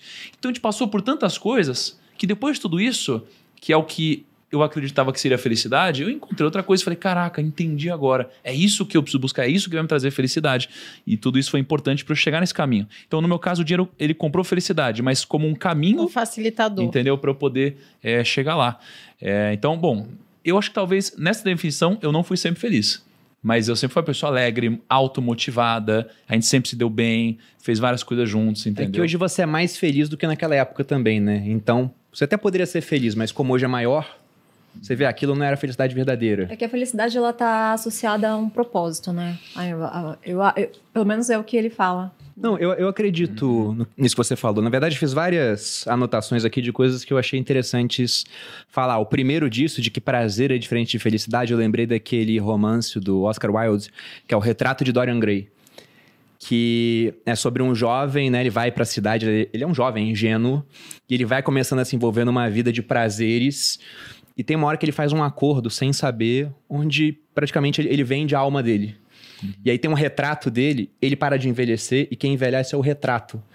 E ele, ele não vê aquilo na carne dele, então ele vai indo pra festa, vai usando droga, vai abusando do sexo, né? E a pintura vai ficando podre. E ele, ele continua daquele jeito. Mas se felicidade é igual a prazer, prazer ele, ele vem e passa, né? Ele é temporário. É um pico. Então tua busca nunca vai acabar. Uhum. Esse é o ponto. Vai ficar o tempo todo atrás de mais prazer. E o Bertrand Russell é um autor que eu gosto pra caramba. Assim. Eu vejo que a gente lê muitos autores parecidos, Camila. Eu fico comentando as postagens é. lá falando do Nietzsche, do Russell. O Bertrand Russell tem uma ideia muito interessante. Ele era um cara que ele foi um dos últimos filósofos a dar contribuições importantes tanto para a filosofia quanto para a matemática. Ele era uhum. brilhante. E tem uma história dele em sala de aula que ele disse que nada é mais perigoso do que uma pessoa inteligente munida de uma premissa errada. Porque esse cara, se ele for inteligente mesmo, partindo da premissa errada, vai te convencer de qualquer coisa. Uhum. Então, o cara pode te convencer de que, por exemplo, prazer é igual felicidade. Porque ele é muito inteligente. Se ele for persuasivo, uhum. se ele for uhum. carismático, mais ainda, né? É o, é o poder dele. Que faz isso. E aí, um aluno falou para ele: Bom, professor, você é muito inteligente. Então, se partindo da premissa errada você consegue convencer os outros de qualquer coisa, convença aqui a turma agora de que você e o Papa são a mesma pessoa. Aí dizem que o Bertrand Russell ele parou um tempo, olhou pro quadro, ficou pensativo. Aí foi escrever no quadro assim: premissa errada. 1 é igual a zero. Todo mundo sabe que 1 é igual a 1. Tem como 1 ser igual a zero. Ele falou: partindo dessa premissa, eu vou somar mais um de cada lado da equação. Vai ficar 2 é igual a 1. Ele disse: nesse conjunto aqui de 2 está Bertrand Russell e o Papa. E se 2 é igual a 1, um, Bertrand Russell e o Papa são a Nossa. mesma pessoa. E todo mundo aplaudiu ele pra caramba. Gênio. Porque ele era um cara, era uma sumidade de fato. Tá... Mas isso Nossa. é só uma curiosidade. É, Voltando à questão da felicidade, o Daniel Kahneman também tem um estudo sobre felicidade e dinheiro que ele vê justamente isso que você falou, que o Bertrand Russell falou nesse livro que você disse. Ele dizia que dinheiro é igual a mais felicidade no começo. Porque é difícil ser feliz se você não tem segurança, uhum. se você está passando fome, ou pior, se as pessoas que você ama estão passando fome. Uhum. Então, no começo, mais um dólar, ele fez em dólar, era igual a mais felicidade. Até mais ou menos um teto. E na época do estudo dele, vai mudar de acordo com a inflação, de acordo com onde o pessoal vive, né? Poder de compra. Mas para a realidade que ele estava vendo, esse mais ou menos teto era 75 mil dólares por ano. Depois disso, ele falava que cada dólar a mais gerava ganhos, mas eram ganhos cada vez menores, o que os economistas chamam de ganhos marginais decrescentes. Então ficava uma curva assim, mais dinheiro, mais felicidade, até uma hora que ficava hum. plana. E aí muita gente até se questiona se depois de um tempo até não cai, né? É, é, é tanto dinheiro que gera problemas que o cara não gostaria de ter, por exemplo. Sim. Não, dando um exemplo bem fácil e prático. Por exemplo, quando você compra alguma coisa que você desejava muito, você não tinha dinheiro antes para comprar. E aí, sei lá, no caso do Thiago, que eu sei que ele gosta lá dos jogos. Aí você, putz, é a primeira vez que você finalmente conquista e consegue comprar. E chega na sua casa e fala, caramba! Aí você mostra, aí você fala, nossa, demais! Aí você compra outro. Nossa, muito legal! Aí você compra outro. Legal. Aí você compra outro, uhum. já é comum. E depois, se você não consegue comprar, você fala, putz, eu tinha aquilo, eu conseguia comprar sempre, e agora eu nem consigo comprar. Então já não é mais uma. Ele deixa de ser uma conquista e passa a ser uma necessidade. Então meio que não tem é, aquele prazer de chegar, e se você não tiver, ainda causa a dor de não ter. É, e que sabe, é, a gente estava refletindo até nessa, nessa, mesmo, nessa mesma viagem sobre o que traz o prazer né, o prazer de verdade. E o prazer de verdade, ele não vem do dinheiro em si, ele vem do desfrute do trabalho. Desfrute do trabalho. Ou seja, imagina assim, ó. Você tem na empresa alguém, por exemplo, que ganha muita grana e a pessoa começa a ver que ela perdeu sentido no que ela está fazendo. Cara, então ela já não consegue mais desfrutar disso, ela se sente inútil. Então, mesmo ganhando um salário, muitas vezes a pessoa sai, ela se demite. Uhum. Uma pessoa que ela se aposentou e com grana, ela muitas vezes se sente inútil. Então ela não está desfrutando mais do trabalho que ela está gerando. Ela tem um patrimônio. Então pega um casal onde uma pessoa ela não contribuiu. E ela se sente inútil, mesmo tendo tudo que ela gostaria de comprar né? Porque a pessoa não desfruta do trabalho dela. Então, o ponto é, é, exatamente, cara, assim, se tudo começa a ficar muito fácil e você já começa a não desfrutar do seu trabalho, você perde sentido no prazer.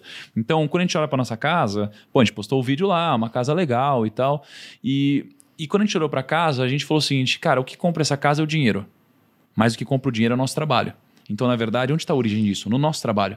Então, desfrutar do que o nosso trabalho gera, independente do quão relevante ele é, é o que vai nos trazer esse prazer verdadeiro. Uhum. Entendeu? E então, assim, essa reflexão foi importante para mim. Então, pô, não é eu ter dinheiro para comprar tudo, é eu desfrutar do que eu estou de fato plantando. Isso é o que me dá prazer. Né? Independente do que eu for comprar. Eu também acho é, isso. É, é, é, difícil viver, né? Se a gente for parar para analisar. Uhum. Porque isso que a Malu estava falando de, ah, você quer, aí quando você você tem, você já não quer mais. Uhum. Aí entra no, na questão do, daquilo que a gente estava conversando aquele dia, no amor platônico, de eros, filia e o ágape, né? uhum. né? Que é o platônico é quando você quer e não tem. Quer dizer, você quer, aí você tem e você deixa de desejar. Né? Uhum. Aí o filia é mais baseado no Aristóteles, que é aquele que você é mais grato pela vida, mais grato pelo que você tem. E o ágape é Agape o nome? Agape, é Agape, né? É o de Jesus que eu achei su surreal. Eu falei, nossa, realmente era um grande poeta, Jesus. É aquele de você amar tudo e todos acima de qualquer coisa, sabe? É. Aí a gente fica sempre nesse, nesse amor platônico de desejar algo, aí a gente conquista aquilo, aí a gente já não quer mais, já não tem mais o mesmo efeito, sabe? Uhum. Então tem que ter meio que um equilíbrio aí na, na, na sei lá, na escolha, na sensação de tudo, para você não se perder, né? Porque senão, se você Sim. tem muito dinheiro, começa a comprar tudo, e aí de repente você percebe que você tem esse poder, né? Porque o dinheiro traz essa facilidade, e aí você começa a perder é, o prazer nessas coisas simples e, e, e fáceis de, de para quem tem dinheiro de conseguir, aí a gente entra numa pira, né? Entra numa, numa neura onde vai buscar esses subterfúgios do tipo ir pra, pra balada, álcool, droga e etc. É. Então, viver é muito difícil, né? Devia ter uma faculdade é. ensinando a viver, assim. Não, se, dizer... se for pegar o Sêneca, ele falava que viver significa lutar. Se tá muito fácil, tem algo de estranho pode esperar que daqui a pouco, o Jordan Peterson fala isso também, o teu que é onde o sofrimento vai vir, porque todo mundo aqui é humano, né? Sim. E assim a gente percebe que o dinheiro não é a solução a todos esses, esses... Não. Não, eu dizer, eu sei, mas enfim, a gente ia começar a falar sobre o fato, porque aqui a gente está falando de dinheiro, né, também, de como a gente conseguiu conquistar, crescer juntos. E no fim, é, é, eu acho que é sempre essa conclusão que a gente vai chegar: de que o dinheiro não vai resolver os seus problemas, ele é um facilitador. Então, você tem problemas, provavelmente muitos deles serão resolvidos, outros você vai precisar que o trabalho, que o seu, os seus sentimentos estejam bem resolvidos. Não, sim. Mas entrando sobre dinheiro ainda, sim. até porque é uma coisa que o pessoal pergunta muito para todo casal é, de sucesso, que enriqueceu junto. Eu gostaria de saber como era a divisão do dinheiro lá atrás, quando vocês tinham muito pouco, e como que é hoje, que vocês têm bastante. A divisão, você diz do como a gente cuida do nosso dinheiro? Isso. Se vocês dividiam os gastos no começo, se vocês encaram como se é dinheiro de um, se é de outro, se sempre foi tudo junto, se não foi. Como é que uhum. foi essa transformação ao longo do tempo? Tá. A gente, veja, a gente sempre considerou, putz, é, a gente empreendeu junto, basicamente, né? A gente empreendeu junto, a gente foi dividindo nossos caminhos, né? Mas a, a gente acredita também que, putz, o dinheiro ou a falta dele nunca pode ser um, um, um fator decisivo para continuar junto ou separar. Porque tem casal que às vezes pensa assim, putz, eu não posso separar porque senão eu vou perder a regalia que eu tenho, né? E no nosso caso a gente não quer que isso aconteça. A gente quer que a pessoa, se um dia a gente mudar de opinião, né, é, a gente quer que a gente tenha o poder de escolha e que Sim. o dinheiro não seja um limitante. Né? Por isso, a gente tem é, contas, é, digamos, onde a gente gasta junto. Então, sei lá, os gastos da casa, etc. A gente tem gasto junto, mas a gente também tem os nossos interesses individuais, onde cada um gasta o seu dinheiro. E, o, né? os investimentos também, né? É, e os investimentos. Então, Vocês assim, dividem os investimentos também? A gente divide. Ah, eu gosto de ter uma, um, uma parte para eu sabe assim? Isso. Fazer o que você quiser. É, é. Ela tem uma parte dela, eu tem. tenho uma parte também. então, assim, é, a gente, pô, ambos hoje, pô, se a gente quisesse parar de trabalhar, qualquer um dos dois a gente poderia. Uhum. Então, o que, que é o bacana disso? O bacana é que não, o dinheiro não é uma coisa que nos obriga a ficar junto ou cria qualquer tipo de situação de refém um com o outro. Uhum. Né? Então a gente é. Ambos temos dinheiros, né? Dinheiros. Dinheiros. Ambos temos dinheiros, né? É, Somos mas, é, livres, é, digamos assim, né? É que isso, a gente teve muita sorte, né? Porque a gente sempre teve esse acordo em relação ao dinheiro, mas não é o, o comum, né, entre os casais. Uhum. Por exemplo, eu confio plenamente no tio, ele confia plenamente em mim. Sim, sabe? é então, igual a gente, a gente tem... também. Então a gente não tem essa. Por exemplo, é, quando a gente comprou a casa, né, tipo, tava no nome do, do Ti. Ah, aí teve um dia a gente fez um aniversário de, casa, de casamento, aniversário de. Namoro. Ah, é, foi, sei lá, no, em dezembro. Em, em comemoraram uma data é, comemoraram. Aí ele me deu uma chavinha aqui, ó. Uma chavinha, mó bonitinho. Uhum. E me deu o contrato da casa para colocar no meu nome, sabe? E é. tipo assim, é, é, a sua casa. Então, uhum. E eu não uhum. assinei. Sabe assim, porque eu confio plenamente nele, então eu não tenho Sim. por que fazer isso. Você não sabe? assinou? Não, você não sabia? Pode perguntar pro Johnny. Bom, então, né? Agora que você me avisou, né? Saia da minha casa. Não, mas não, é isso, porque a gente não tem isso, sabe? É muito é. natural pra gente, sabe? Essa relação. Por exemplo, mesmo se tivesse, é, se fosse tudo 100% separado, eu nunca brigaria por dinheiro, mas isso é uma coisa minha, sabe? Assim, de brigar, de. É uma coisa uhum. minha. Eu não me, me desgastaria por uhum. grana, nesse é. sentido, de brigar brigar, sabe? A uhum. briga em si não. não... E, e a, gente a, gente vai, não... a gente vai distribuindo também, né, amor? Tipo assim, a gente compra um apartamento, ah, bota isso aqui no nome é, da casa. Compra esse daqui, entendi. bota isso aqui no nome, não sei o que lá. Então, é. investimento, bota no nome dela, no meu, não sei o que lá e tal. Então a gente vai separando, até porque as pessoas elas acham. também, né? Só que é mais para proteção de. É, do... é, Como é aquele A bucha do... é prefeito de imposto de renda na hora é. de poder vender o imóvel, porque a gente toda hora tem um imóvel que a gente está comprando e vendendo por conta da uhum. minha irmã que faz leilão de imóvel. Então ela fica vendo. Esse aqui fica no teu nome porque a gente acabou de usar o limite para Malu. Esse aqui fica no teu Mas pensando em dinheiro nosso, de investimento, tem no CPF da Malu uma parte, tem no meu CPF. A gente trata tudo como uma coisa só e a Malu deixa tudo ah, na minha mão. Gente, né, é. é. É, o ponto é só que tem algumas seguranças jurídicas, né? De, de a gente realmente separar isso daí, né? Então, poxa, se, se um dia, pô, por exemplo, der problema com um de nós, cara, o outro é, poderia se ferrar junto, entendeu? E então também é mais um benefício de você manter isso daqui nos seus próprios nomes e etc, né? Então, um pouco assim. Mas, enfim, cara, a gente. Problema. Mas é dinheiro perfil, pra gente. Né? É... A gente teve sorte. Como o Bruno disse. Isso hoje né? não é Vocês problema. Tem bastante é. dinheiro, então, no final das contas, não tem essa divisão eu e o Bruno, a gente também não tem essa, ah, você pode gastar tanto, e até porque vocês devem ter, devem ser muito conscientes hoje quanto a gastos. Mesmo que não fosse, é tão abundante que não é uma coisa que a gente precisa ver, ah, gastou Na tanto, risca. faltou, uhum. né, em outro lado. Não é, se tem. bem que, né, recentemente, né, Perini, tá difícil pra nós, né? É, que vocês estão ganhando nada, né? Tá difícil pra a nós, tá né, Perini? que sustentar a casa sozinho. Tá difícil pra nós, Perini. Tá difícil. o Bruno ficou até vermelho. Eu falo pra maluco, eu sou só um marido troféu hoje em dia, porque é o dinheiro mesmo é do primo. Ah, a minha sogra sempre fala, o dinheiro é do primo. Não, mas ah. esses dias, eu não sei se você viu, Ti, a gente colocou um, um Reels. Ah. Foi Reels?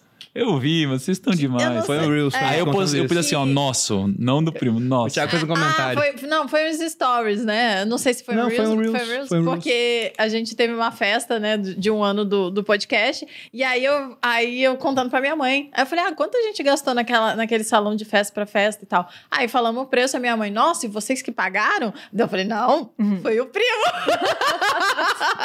foi o Cara. primo. Aí ela, ah, pelo menos ah, isso. Sim, né? ela falou, pelo menos isso. Mas eu acho que hoje até é, é a coisa que é, é, menos interessante assim de saber do dinheiro atual. Porque hoje o dinheiro não é um problema, é muito. Tá, tem um pouco no nome de um, um pouco no nome do outro, cada um tem uma conta para gastar separado, tem uma conta junto. Mas como era lá atrás? Também era mais ou menos assim? Separado, separado mais junto? Cara, na, na, verdade, assim, é como a, a K dava o suporte ao primo, né? O dinheiro entrava na minha conta. Sempre, é, né? sempre foi assim. E até porque o Itaú demorou para aceitar cá, né?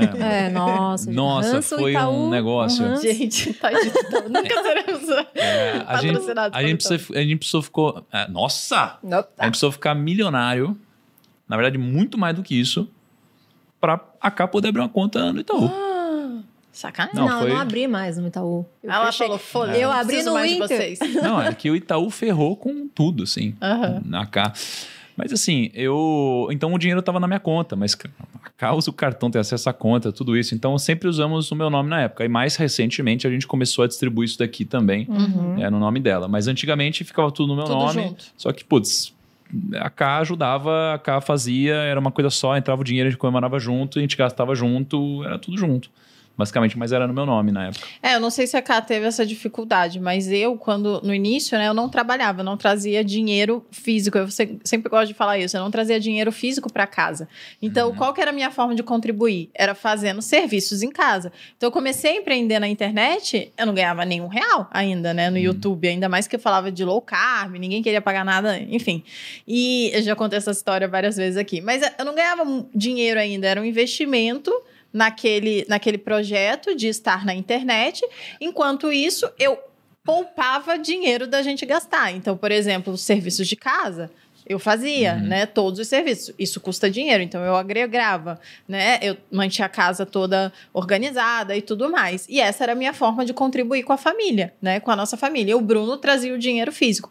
Mas, mesmo sabendo que aquilo era importante, que aquilo custava dinheiro, que eu estava contribuindo, eu me sentia mal de gastar o dinheiro, porque eu sou o quê? Poupadora, né? Uhum. Então, qual foi a forma que a gente encontrou de fazer com que ficasse fácil, né? Fácil não, que eu ficasse mais confortável. Era como se eu recebesse um salário. Então, o Bruno separava um dinheiro e falava: esse dinheiro aqui você pode gastar tranquilamente, você não precisa. Como você quiser. Como você quiser, você não precisa me dar nenhum tipo de satisfação, não que eu deveria antes, mas enfim, ficou mais fácil. A gente teve esse combinado e aí eu fiquei mais confortável de, de me sentir, né, poder gastar o dinheiro da forma que eu, eu hum. quisesse. E foi super legal. E isso é uma forma legal para quem né, tem esse tipo de acordo. O dinheiro é todo junto, ou só um traz o dinheiro físico para casa e o outro contribui de outras formas, cuidando dos filhos, etc. É, lá nessa época, a Malu falou fácil, depois corrigiu, porque realmente não era fácil, porque eram recursos muito escassos.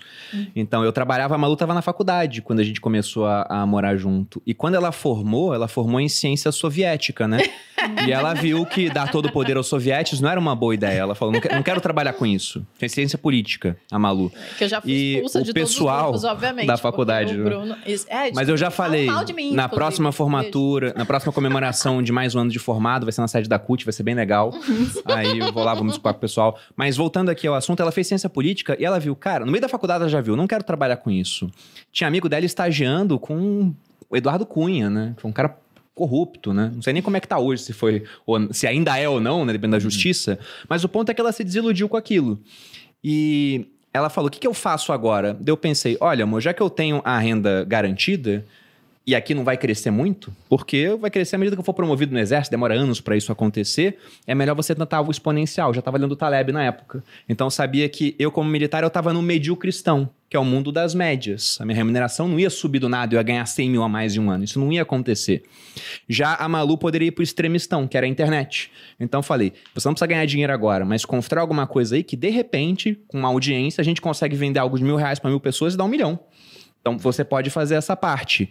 Só que para ela ficar confortável, o que a gente fez foi isso. Eu tinha as minhas caixinhas do orçamento, né? Necessidade básica aqui, lazer, não sei o que. Eu separei uma caixinha e falei: tá aqui o dinheiro para você. Era R$ 1.500 na época, que a Malu tinha pra ela gastar como ela quisesse. Era bastante dinheiro. Eu não gastava quase. N não era bastante dinheiro, mas era dinheiro, né? É. Tem muita gente que deve estar olhando assim: meu Deus, que miséria. Tudo, eram anos atrás também, era mais dinheiro do que hoje em dia. Mas o ponto é que a Malu nunca chegou perto de gastar tudo. Ela não gastava. Sério? Porque era a natureza da Malu. Já contei como é que a gente se, se conheceu, né? Na verdade, não como se conheceu, como eu pedi a Malu em casamento. Não. Já. Cara, foi muito bacana. Foi muito bacana. Foi um churrasco de família. Uh. E aí, tava todo mundo em volta de uma piscina. O meu avô, ele toma vitamina C sempre. Ele falou, Bruno, pega minha vitamina C ali do outro lado. Ele tava do outro lado da piscina. A Malu falou, eu pego. Ela pegou a vitamina C, botou na mão, mergulhou na piscina, atravessou toda, saiu do outro lado e ela tava intacta. A vitamina C. Eu é ajoelhei e falei, quer casar é comigo? É mentira. Aí todo mundo chorou, assim, foi mó lindo. é mentira, porque... Mas a Malu sempre foi muito poupadora. Quem que veio aqui acreditou? Acho que foi a Luciana. Não lembro agora. A Luciana ficou assim... É sério isso? Eu falei, não, Vocês Luciana, é mentira. Mas sabe uma coisa interessante? O nosso gosto era um gosto muito... Não vou falar que é gosto barato, que é, é feio, mas é... Cara, a gente gostava Sim, de... Popular. Cara, a gente ia no McDonald's. Sim. O nosso programa mais top era ir no McDonald's. Na nossa primeira viagem, que foi uma viagem que custou 500 reais a passagem para Itália, porque tinha acontecido alguma coisa lá no site, aí a gente comprou. É aí nós fomos para Itália, a gente só comia no McDonald's. Cara, a gente comia no McDonald's. Imagina você gastar em euros quando você não tem. É dinheiro. verdade. Que, meu, nosso programa favorito era ir no cinema, cara. Uhum. Ir no cinema, comer uma pipoquinha e é isso. Então a gente sempre é, teve gosto por roupas. A Carla tem bom gosto para roupa, mas ela nunca comprou em marcas caras, etc, né, Não. né, amor? Sempre foi, putz, é um achados Agora que ali o e tal. me deu um presente que é um Celta, mas ele me deu de presente. um Celta? que deve valer um Celta, é, né? vale um Celta. De pôr no pé? É. Nossa, mas... cara, não dá pra entender esses negócios, hein, mano? Mas ele é. me deu. Mas é, mas é uma coisa que eu falava, eu falaria assim, meu Deus, qual que é a Isso aqui todos é, é Mas é investimento. É. Não, não, a gente já Eu conheço de outra não. forma investimento. Sandália eu não sei se é tanto, né? Mas, mas agora essas bolsas de marcas caras, elas valorizam, cara. Porque é tudo Nossa. em dólar e como o dólar valoriza contra o real no longo prazo, o negócio fica mais caro. Não, e se o cara morreu, né, amor? É, outro dia a gente foi na Chanel e a Malu queria comprar uma bolsa. E ela tava vendo a bolsa, tudo, ela perguntou se era bonita. Eu falei, ah, é bonita, né? Mas era muito cara. Só que a vendedora da Chanel usou um gatilho de escassez comigo muito poderoso. Ela falou: essa bolsa aqui é muito boa, não sei o quê, só veio uma pro Brasil. Eu já fiquei assim. Nossa. Só uma. Só veio uma. Só calma, veio calma, tem mais. Só uma. Daí eu pensei, pô, então até que é interessante, né? Porque eu sei que valoriza com o tempo. E aí ela comentando com a gente, ela falou: ah, e o cara que faz essa bolsa, ele morreu. Nossa. Ferrou. Aí a Malu falou: tá será que fica boa essa bolsa? eu falei, amor, compra. ela, não, mas não sei o quê, não sei se eu gostei tanto, se vai combinar, que ela é um pouquinho mais colorida. Eu falei, amor, o cara morreu. Só tem essa bolsa. Rex para compra, venda de, compra. para o marido. É... E tá com a Malu. Quando ela tiver uma, uma, foto aí, vai postar não. a legenda. PS, a bolsa do cara que morreu. Vocês comentam. Mas o cara, o cara não morreu, esse cara. Não, eu tenho que explicar, na verdade. É o modelo da é, bolsa. A Malu comprou e depois o cara morreu misteriosamente. Vale a pena explicar esse ponto. é, não, não foi entendi, isso. Mas entendi. o cara, o inventor do modelo da bolsa já morreu. E aí a bolsa foi eternizada e tal. É um clássico da Chanel. Mas assim, ainda não tá para venda em breve. Eu anuncio, a gente hum. conversa. aí vocês podem dar os lances que vocês quiserem, só tem essa no Brasil. Fazer é uma graninha. Mas eu ia perguntar para é vocês é outra coisa, porque se a gente pega a, a nossa história aqui, Hum. Eu e a Malu, a gente mudou muito ao longo do tempo, né? Acho que é natural que isso vá acontecendo, mas eu namorava uma estudante e me casei com uma desempregada. Nossa! a Malu não tinha emprego Caraca. na época. A Malu Puxa. não tinha emprego na época. Não sabia o que queria fazer da vida. Ela tava descobrindo Vocês ainda. que era um perfil maravilhoso que é, eu tinha. Assim. A gente tinha a mesma coisa, hábito super simples. A Malu, pra se divertir, a gente saía, parava o carro em frente a uma agência bancária, ela ficava lá, vendo saída de onde o pessoal ia, horário que funcionava, por onde entrava o fluxo de dinheiro. Era um, era um hobby simples simples. Mas voltando aqui ao ponto sério, eu Gente, casei com uma é estudante mentira. e a Malu casou com um oficial do exército. E olha como é que mudou pra caramba hoje. A Malu tem três empresas hoje, né? E todo meu dinheiro é do primo hoje em dia. então, mudou muita coisa. E mesmo assim, a gente conseguiu ficar junto porque as transformações foram acontecendo e hoje eu gosto mais da Malu atual do que da Malu daquela época, da menina, da, da estudante. E eu acho que ela gosta mais de mim nessa época do que naquela outra, né? Senão uhum. não tava mais comigo. Como é que foi para vocês? Porque vocês também se conheceram o ambiente e por mais que já fosse o mercado financeiro, você era um cara começando, batalhando. Um e hoje, é, você é a maior referência aqui no Brasil em termos de educação financeira e uma das maiores do mundo. Na verdade, é um dos maiores do mundo, né? Em ambos os aspectos, porque aqui o Brasil está muito à frente desse movimento. É você e a Natália dividindo esse pódio. E a Camila também cresceu. Também, mudou e acompanhou. Aí o que, que a gente. Não, ah, o que o Bruno está perguntando é se, se ah. vocês, né, ao longo dessa jornada que mudaram tanto. Ah. Vocês... Como é que foi para se manter juntos? É, para se manter juntos. Ah, é uma pergunta que, que, eu, que eu recebo bastante, assim, é como que, que eu lido com o status do tio hoje, né? Toda essa, essa, essa fama que ele tem hoje, né? Essa presença forte na internet. E como eu estava desde antes, desde que ele era um assessor de investimentos, que era lá pegadorzinho, que era pegadorzinho, tinha sempre mulher envolvida. E, e era meio moleque chama, né? também, né? né? Uhum. Porque ele era um moleque, né? Ele era bem Sim. novinho. E... o Thiago até hoje é muito novo, né? É. Então pensa. Um Agora ele tá com cara de novo. Ano passado é o cara de velho, né? Barbão gigante e tudo. Mas você tem quanto de idade? 31. 31 anos. 31, é. É muito novo Bem. ainda. 31. Mas eu, eu senti mais, eu senti mais na mudança de. de eu vi a transição de um moleque para um homem, sabe? Nesse uhum. sentido, eu, eu senti a transição mesmo, assim. No sentido de. É, princípios e valores. Eu vi isso mudando no tio, eu vi ele dando muita importância para a família, sabe? Importância para o que de fato é, é, que eu também jogo importante, né? Mas a mudança, assim, no sentido quando ele não era ninguém para se tornar o primo, para mim não, não teve nenhum impacto. Obviamente que teve, tem o, o, o, assédio, né? Que, uhum. que dependendo da circunstância. Nunca me incomodei, só em uma ocasião me incomodei. Só em uma, né, Ti?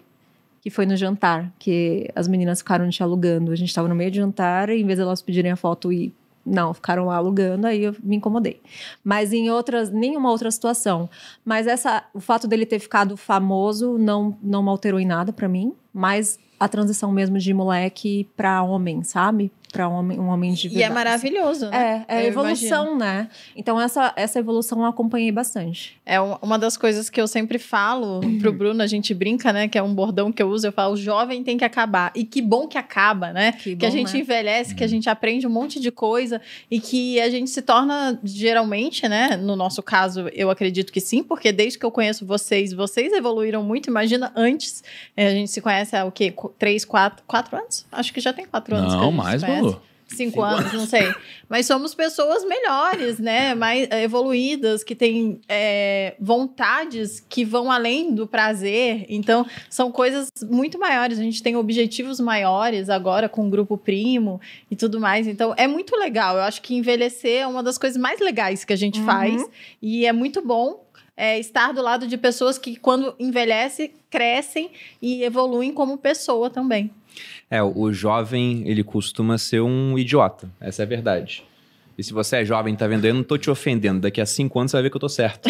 Porque é isso que acontece com a gente no final das contas. O jovem acha que tem todas as respostas, ele mal entendeu as perguntas ainda. E tem uma frase do Albert Camus que eu gosto bastante, que ele diz que é, aquilo que não é belo aos 20, forte aos 30, rico aos 40 e sábio aos 50, nunca será nem belo, nem forte, nem rico, nem sábio. Bom. Então você tá com 20 e poucos anos, cara, você não chegou na riqueza, na sabedoria ainda, vai vir com o tempo, né? Então contente-se ali com, com o que você sabe e entenda que você não sabe muita coisa ainda que vai vir pelo caminho. É, Mas e, e, e, do teu ponto de vista também, Tiago, porque com todo esse crescimento veio muito assédio. Uhum. E a Camila tá do seu lado há tanto tempo. Como é que foi essa questão de ver essa mudança desse crescimento pro casal, na sua perspectiva?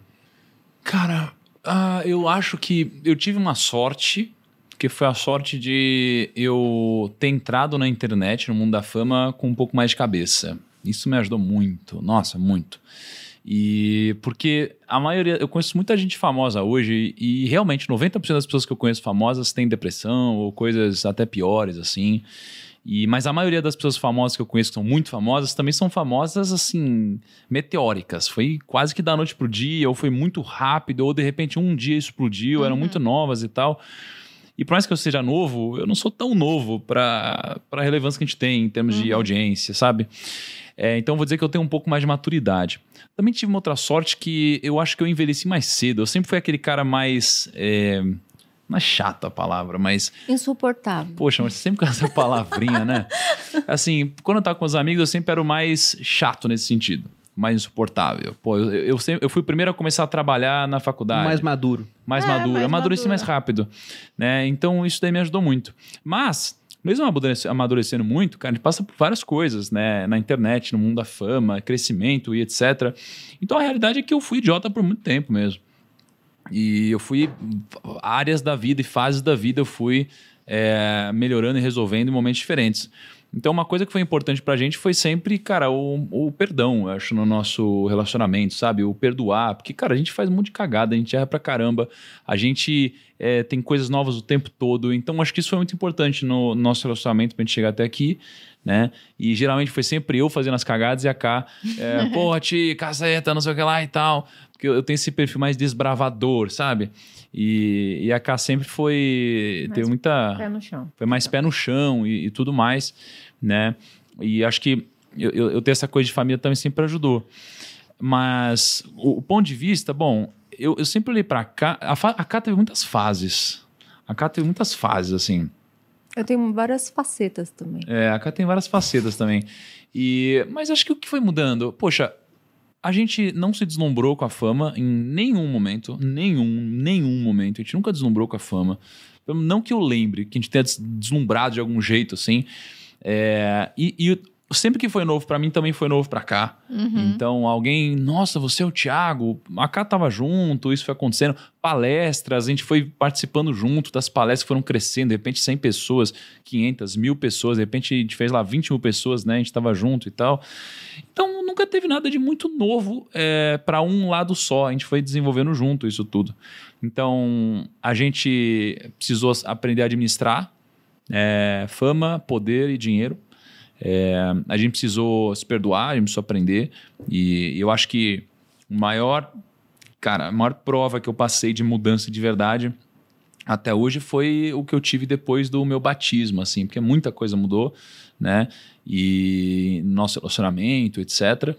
E isso daqui foi quase que eu deixando para trás todas as cagadas que eu já cometi, uhum. né? E, e daqui para frente me comprometendo a ser esse novo homem. E eu já estava num caminho de evolução, sempre errando um pouquinho, todo mundo erra, mas sempre errando, errando, mas sempre amadurecendo cada vez mais. E puxa, agora eu tenho um combinado onde, cara, eu preciso ser essa pessoa que eu quero ser. É, então a gente foi evoluindo junto, né, amor? É, cometemos cagadas juntos, já brigamos pra caramba, já perdemos pra caramba, já curtimos pra caramba. Mas a gente foi amadurecendo de fato. Uhum. A gente foi amadurecendo, a gente tem uma visão parecida com algumas coisas, assim, sabe? Tipo, umas coisas da sociedade que a gente era mais relax antes, que a gente era mais aberto, mais tanto faz. Hoje a gente é um pouco mais crítico com algumas coisas, que às vezes a gente prefere nem expor também, mas entre nós a gente tem uma cabeça parecida. Porque eu acho que é importante quando a gente fala de criação de, de família, é importante ter uma cabeça parecida em algumas Sim. coisas. Não dá para cada um querer criar de um jeito, né? Uhum. Então acho que a gente foi evoluindo junto. É, sei lá, acho que é isso. Bom, eu tenho, eu tenho só mais uma pergunta, amor. Se tem um presente para dar pra cá, vai acabar o episódio, você não vai dar. Ah, não dei. É, eu não, na verdade, eu sempre dou presentes, né? Mas agora eu dei. Eu vou dar um, um lençozinho, que é o novo lenço dessa coleção. Toda a coleção da MAP, que é a minha marca de roupas, a gente faz um lenço novo. E aí, pra amarrar na bolsa, esse é né? Onde? Esse é da MAP. E é. ah, da, é... é da Grécia, esse. Ó, e é desenhado pela minha sócia, né? Todo desenhado, Ela todo inspirado. Isso Ela é um collab com o Perini, né? Uau. Ela que desenha. Ela que desenha. Lindo. Eu dei a ideia da coleção, de fato. Mentira. Sim. Mentira. Não, porque elas falaram: o que, que a gente faz? Eu tava só ouvindo. Obrigada, falei, por que, que não faz algo ligado a alguma deusa, caçadora, Artemis, Diana? Dei a sócia dela, Diana, gostei. Diana. Foi lá e começou é, a fazer. Aí ela desenhou e tudo. E, e nessa coleção é esse daí. Então, tudo é um presente para você. Tiago, e para você também tem presente, cara. Mas não vai ser aqui, mas é um, um criptossócio, porque você não tem nenhum na sua carteira ainda. Cara, isso é sacanagem, hein, Pedro? E a Mentira gente tem. Não tem nenhum eu ainda. Não tem, eu tô querendo tem. comprar um, um NFT de um cara que comprou a minha. É tipo, é o Perini vestido de Thiago, que tá mais parecido comigo do que as minhas próprias coleções. É porque quando foi feito, você tava mais cheinho, né, Ti? Aí agora, as outras coleções. E agora você tá é aí, atlético. Você perdeu né? quantos quilos já? 22. Cara. 22 quilos. 22. É muita coisa. É uma... Mas coisa, esse né? NFT da coleção Criptosócio, a gente tem 10 malus. Na verdade, são 11 malus especiais. Aí uma delas vai para sua carteira. Caramba, mas é rara. É rara, é rara. É rara. A gente estima aí, é sempre, eles sempre segundo é é, especialistas em valuation que eu contratei para chegar às conclusões que eu queria, cada um vale em torno de 100 mil, Thiago. Caraca, Pois é, é raríssimo. É raríssimo esse. Mas vai chegar na tua carteira, depois você, você vai poder se vangloriar aí de ter um criptosócio raro. Mas... Mas entrando na minha última questão, é quanto ao futuro. O que, que vocês imaginam para os próximos anos? E essa é uma pergunta capciosa, porque se a gente fosse bater esse papo lá em 2017, quando a gente se conheceu, uhum. duvido muito que vocês vão imaginar tudo o que aconteceu. Mas quando vocês fecham os olhos e pensam na vida de vocês 10 anos à frente, como é que vocês acham que vai ser? Quais são os planos atuais? Nossa, amor, começa você. Nossa, já vai. Eh, com certeza já terá o nosso apartamento na frente do Central Park. Ai, que chique, achei chique. Esse é um sonho, um sonho, um sonho. Por favor, me convidem. Um sonho de consumo. Eu acho sacanagem se não me convidarem. Cara. Eu construí essa amizade apenas para isso. Só pra isso. Né? Amizade sincera. Cara, é muito caro um apartamento na frente uhum. do Central Park, Mas né? é maravilhoso. Gente, é eu, eu, eu, me visualizo tá morando no apartamento então. lá na frente do, do Central qual, Park. Qual você acha que vai ser o preço? Já pensa em Bitcoin, que ah, vai ser a moeda, nossa, a, a unidade de troca é global, vai saber, né? Já precisamos começar a comprar uns Bitcoin, né? Muito, não tenho nem como mensurar. É. Depende, né, mas, do nível. Tem vários níveis. Mas a ideia não é morar é que na lá, né? frente, A ideia é ter. Ah, uma temporadinha não vale, vai. Temporada, entendi. Uma temporadinha, né? Caramba. O que mais? Responda você também. Não, é, que eu, é porque senão eu vou ficar falando um monte de coisa. Fala você, o tá, que mais vai. Você 10 anos. Filhinhos. Quantos? Um. É, essa era uma pergunta que apareceu aqui. Filhos. O pessoal adora engravidar, gente. Adora, aqui, né? né? Eles, tão, eles querem muitos priminhos. É, isso hum. é uma hum. coisa que a gente precisa resolver ainda, eu e a Um filhinho. Um só. A gente precisa chegar à conclusão nisso. Entendi. Porque então, pra cá, se, ela se o processo um. fosse simples, seria mais. Mas o mas é processo é, é, muito doloroso. Vai ser simples. E aí, então, um só. Mas aí a gente pode adotar. Pra mim, a soma tem que dar oito. Oito. A soma. Ou seja, eu, a K, eu, a K, Chip, Tarantas já tem quatro. Então, não, se for assim, quatro filhos. Não sei que ele tá pensando, que ele não tem paciência nem com os dogs, imagina com Não, eu falei pro Bruno, eu acho que eu não consigo parir todos. Aí o resto, é, se então. a gente então. completa adotando. Ah, consegue sim vocês são fortes pra caramba. Não, sei. A gente primeiro tem que ter o primeiro pra ver como é que é. A Cá já sabe, ela já tem uma noção. Eu não, eu nunca passei nessa aí. Então não. Se não... a gente pudesse ter gêmeos de cara. Não, gente, e, e há uma chance vai me estragar. de acontecer. Imagina uma barriga de gêmeos. Porque a mãe da Malu, ela é gêmea. Só que não porque a genética da família favorece, é porque são três irmãos. Foi tentativa e erro mesmo até, até que aconteceu Mentira, gêmeos. Mas tem vários gêmeos, né? Não, a família par de mãe da Malu tem bastante gêmeos. Tem então há uma chance de virem dois. Olha, ele, é, ele também tem na família gêmeos. Então não existe uma chance. Mas Cara, que medo, hein? que medo, exatamente. É. Bom, é só isso Vai, então? Filhos e, e Central Park? Ah, tá fácil, hein, Thiago? Tá, tá. Bom, realizações. Daí a gente resolve né? hoje isso daí. A, né? a, livra, a livraria, não, a biblioteca em Os casa. dois, né? É, Mais tarde. Dois. ah, é isso, é... Não, continuar com, com essa... Né, com, esse, com esse pensamento que a gente tem hoje, né? Não os valores e os princípios que são importantes pra gente manter, não sei lá, deslumbrar por nada, sabe assim, essas coisas. E é isso, eu acho que não sei, não consigo pensar tão a longo prazo, não. É, eu penso prazo. a mais curto prazo. O que, que você pensa, é. Eu acho muito difícil 10 anos, né? É difícil falar é. dos próximos 3, né? Mas, enfim, é já que a pergunta é 10 anos... Na ter... bucha, o, o nosso negócio, por exemplo, da maneira que ele existe hoje, é muito recente, né? Muito recente, cara. É, a gente, ó, eu vou ter 41 anos. Com 41 anos, eu vou estar querendo levar meus filhos no colégio cara, muito massa. Eu tenho um sonhozinho, porque eu tenho uma nostalgia. Eu lembro de quando é, meu primo estudava no Porto Seguro.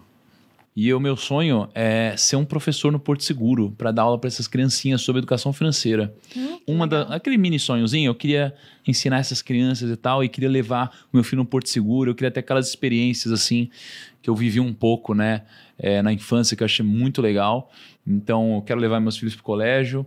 É, cara. Ai, deixa, eu fazer, deixa eu fazer o, um, um paredes aqui zoando, porque eu vi esses dias um meme do Fred, depois você continua.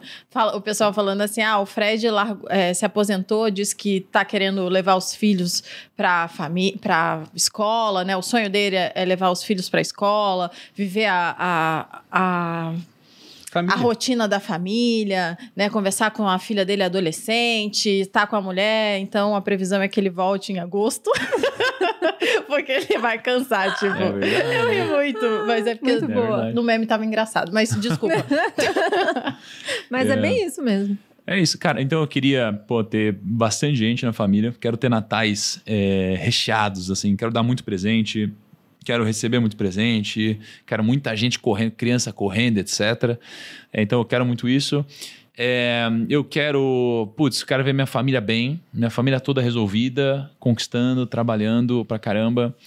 É, quero ver as pessoas próximas de mim hoje, ainda próximas de mim no futuro. Isso daqui é uhum. é importante para mim.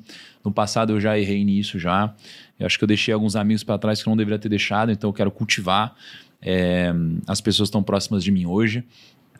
É, cara, eu, eu também me vejo assim realizando muito o meu propósito. Né? Eu tenho um duplo propósito, um propósito material e um espiritual. Então, o propósito, cara, eu quero ver o Brasil realmente com muitas novas histórias de mais Tiagos, de mais Perines, de mais é, influenciadores e de mais gente, cara, cuidando bem da sua grana, porque a grana, a gente falou um pouquinho hoje, mas ajuda pra caramba. Uhum. Né? Então, eu quero ver muito mais gente com dinheiro no Brasil é, e quero ver muito mais gente também ligada à espiritualidade.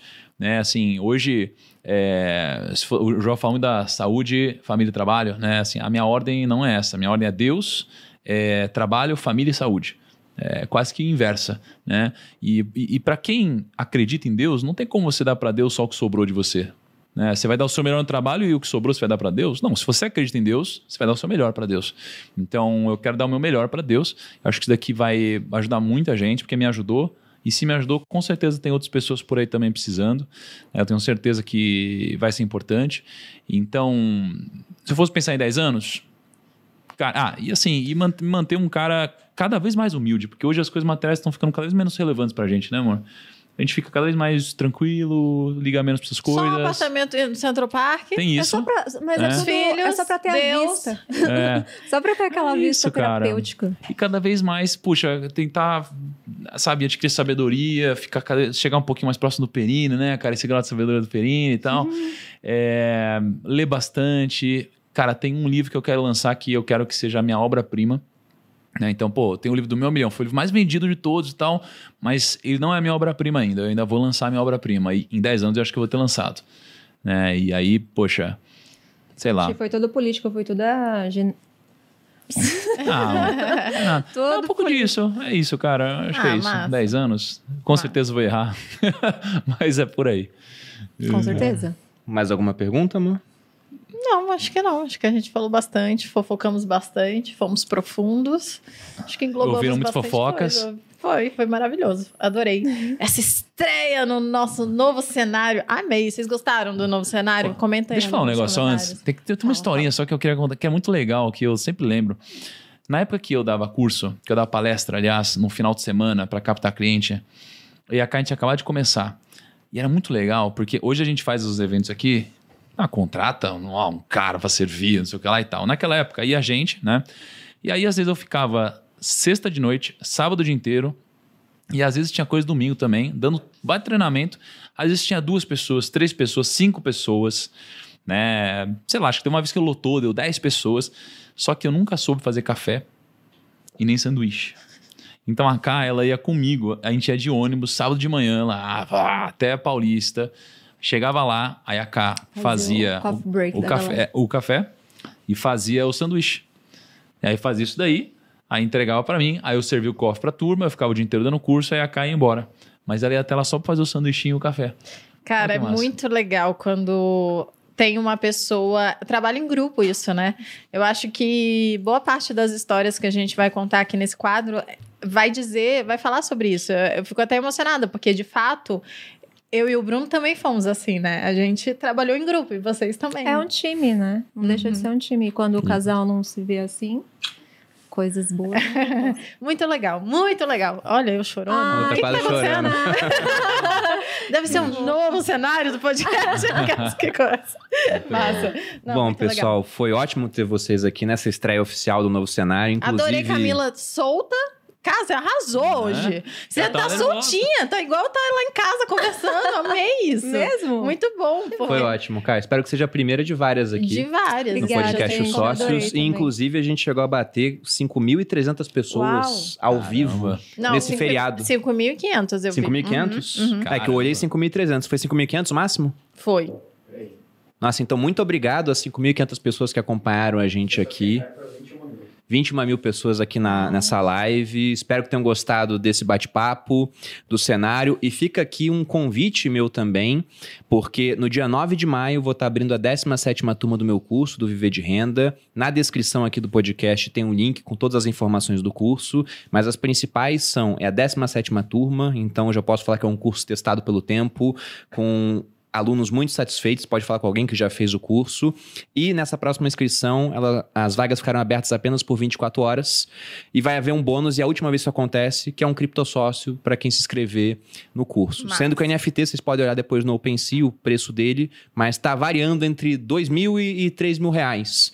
Né? Então, é quase que o preço do curso, até por isso que vai ser a última vez, porque eu vou deixar de ser bobo passar a vender o NFT direto em vez de dar de bônus. Né? Não, mas aproveitando que a gente está falando de educação financeira, né, que é o, o viver de renda, é exatamente isso, nada melhor do que educação financeira para ter um relacionamento saudável. Porque aí tira o problema do, do dinheiro, resolve, fica os dois no mesmo patamar, pensando junto, trabalhando junto e trabalhando em equipe para que você de fato tenha um relacionamento e uma vida próspera para o resto da vida. É, então, eu acho que é super legal vocês terem educação financeira e viver de renda, certamente é uma ótima oportunidade para isso. Com certeza. Quando as dívidas entram pela porta, o amor pode sair pela janela, né? A maior causa de separação entre casais hoje não é nem infidelidade conjugal, é briga com relação a, a, a dinheiro. dinheiro e fica aqui também, né, o fato de que a gente está escolhendo muito bem os homens que vieram para cá. E a gente está certo em trazer casais que se conheceram quando não tinham nada e foram construindo junto. Porque imagina que história chata que seria, né? Tinha uma pessoa que conheceu depois de rico. Ah, como é que foi? Ah, Já mas... tava multimilionário e eu conheci ele. Foi super tranquilo. Agora tem todo mundo fazendo tudo pra gente, não sei o quê. Não, mas também é legal, né? Vai que a pessoa já tá rica. Não, não traremos ninguém que já tinha ficado rico. Já fica aqui o, o, o, ponto. O episódio da semana que vem, que está gravado já, é, a gente trouxe um casal de gamers que foi super legal. Foi. A gente gravou ontem. E eles, obviamente, se conheceram porque eles eram gamers, mas eles já estavam ricos. Mas eles poderiam participar desse. Poderiam, quadro. não estavam ricos. Eles começaram a ganhar bem, mas era renda naquela hora. Não tinham. Um Achei dinheiro de... Eles contaram. Eu ia dar um spoiler aqui, quase que eu dei um spoiler, mas não. Assista, eles contaram a história deles, tá bem legal. Semana que vem, pra quem gosta de games, tem esse episódio. E, pessoal, para encerrar aqui, duvido que alguém não saiba, mas, mas, como as pessoas encontram vocês em redes sociais? Como encontram você, amor? Ah, meu no, no Instagram, arroba Camila Ferreira. Só no Instagram mesmo. não tenho bom. podcast, também não tenho. Tá bom, então encontrem a Cá no Camila Ferreira e é. eu, vocês podem jogar arroba thiago.nigro no Instagram. É, e, ou no YouTube, é, ou no podcast, né? Se vocês quiserem me ajudar, porque. Ou só joga no Google mesmo, Thiago Negro vai aparecer. Não, mas seria bom vocês me ajudarem, porque eu já tô, oh, tô de olho nos dois aqui. Tô de olho nos dois.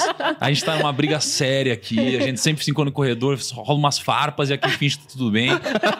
Sigam lá a gente no PrimoCast, arroba PrimoCast, no Spotify e, e tamo junto. Não, pode fazer o publi aí. John, depois? Beleza? Mas e você, amor? Onde é que as pessoas te encontram? Vocês podem me encontrar no arroba maluperini no Instagram ou no TikTok malu.perini. Eu acho que é isso, eu nunca sei, eu sempre falo isso, mas enfim. Ou aqui no canal dos sócios toda quinta-feira ou eventualmente outros dias da semana também, que a gente tá soltando vários episódios para passar o Primo Cast, então a gente tá é. no gás aí. É, se inscrevam no canal, curtam esse vídeo se você ainda não curtiu, porque vocês são tudo mano de safado, entram, ficam ouvindo a gente, não curtam o vídeo. Então curte aí, que eu tô vendo que tem pouca curtida pro tanto de gente que passou.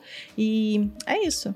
Bom, vocês me encontram no Instagram Bruna Elaine Perini, no canal do YouTube Você Mais Rico e aqui no podcast Os Sócios semanalmente. Espero que tenham gostado. Aos nossos convidados, muito obrigado pela presença. Muito obrigada. Um grande abraço e até a próxima. Beijos.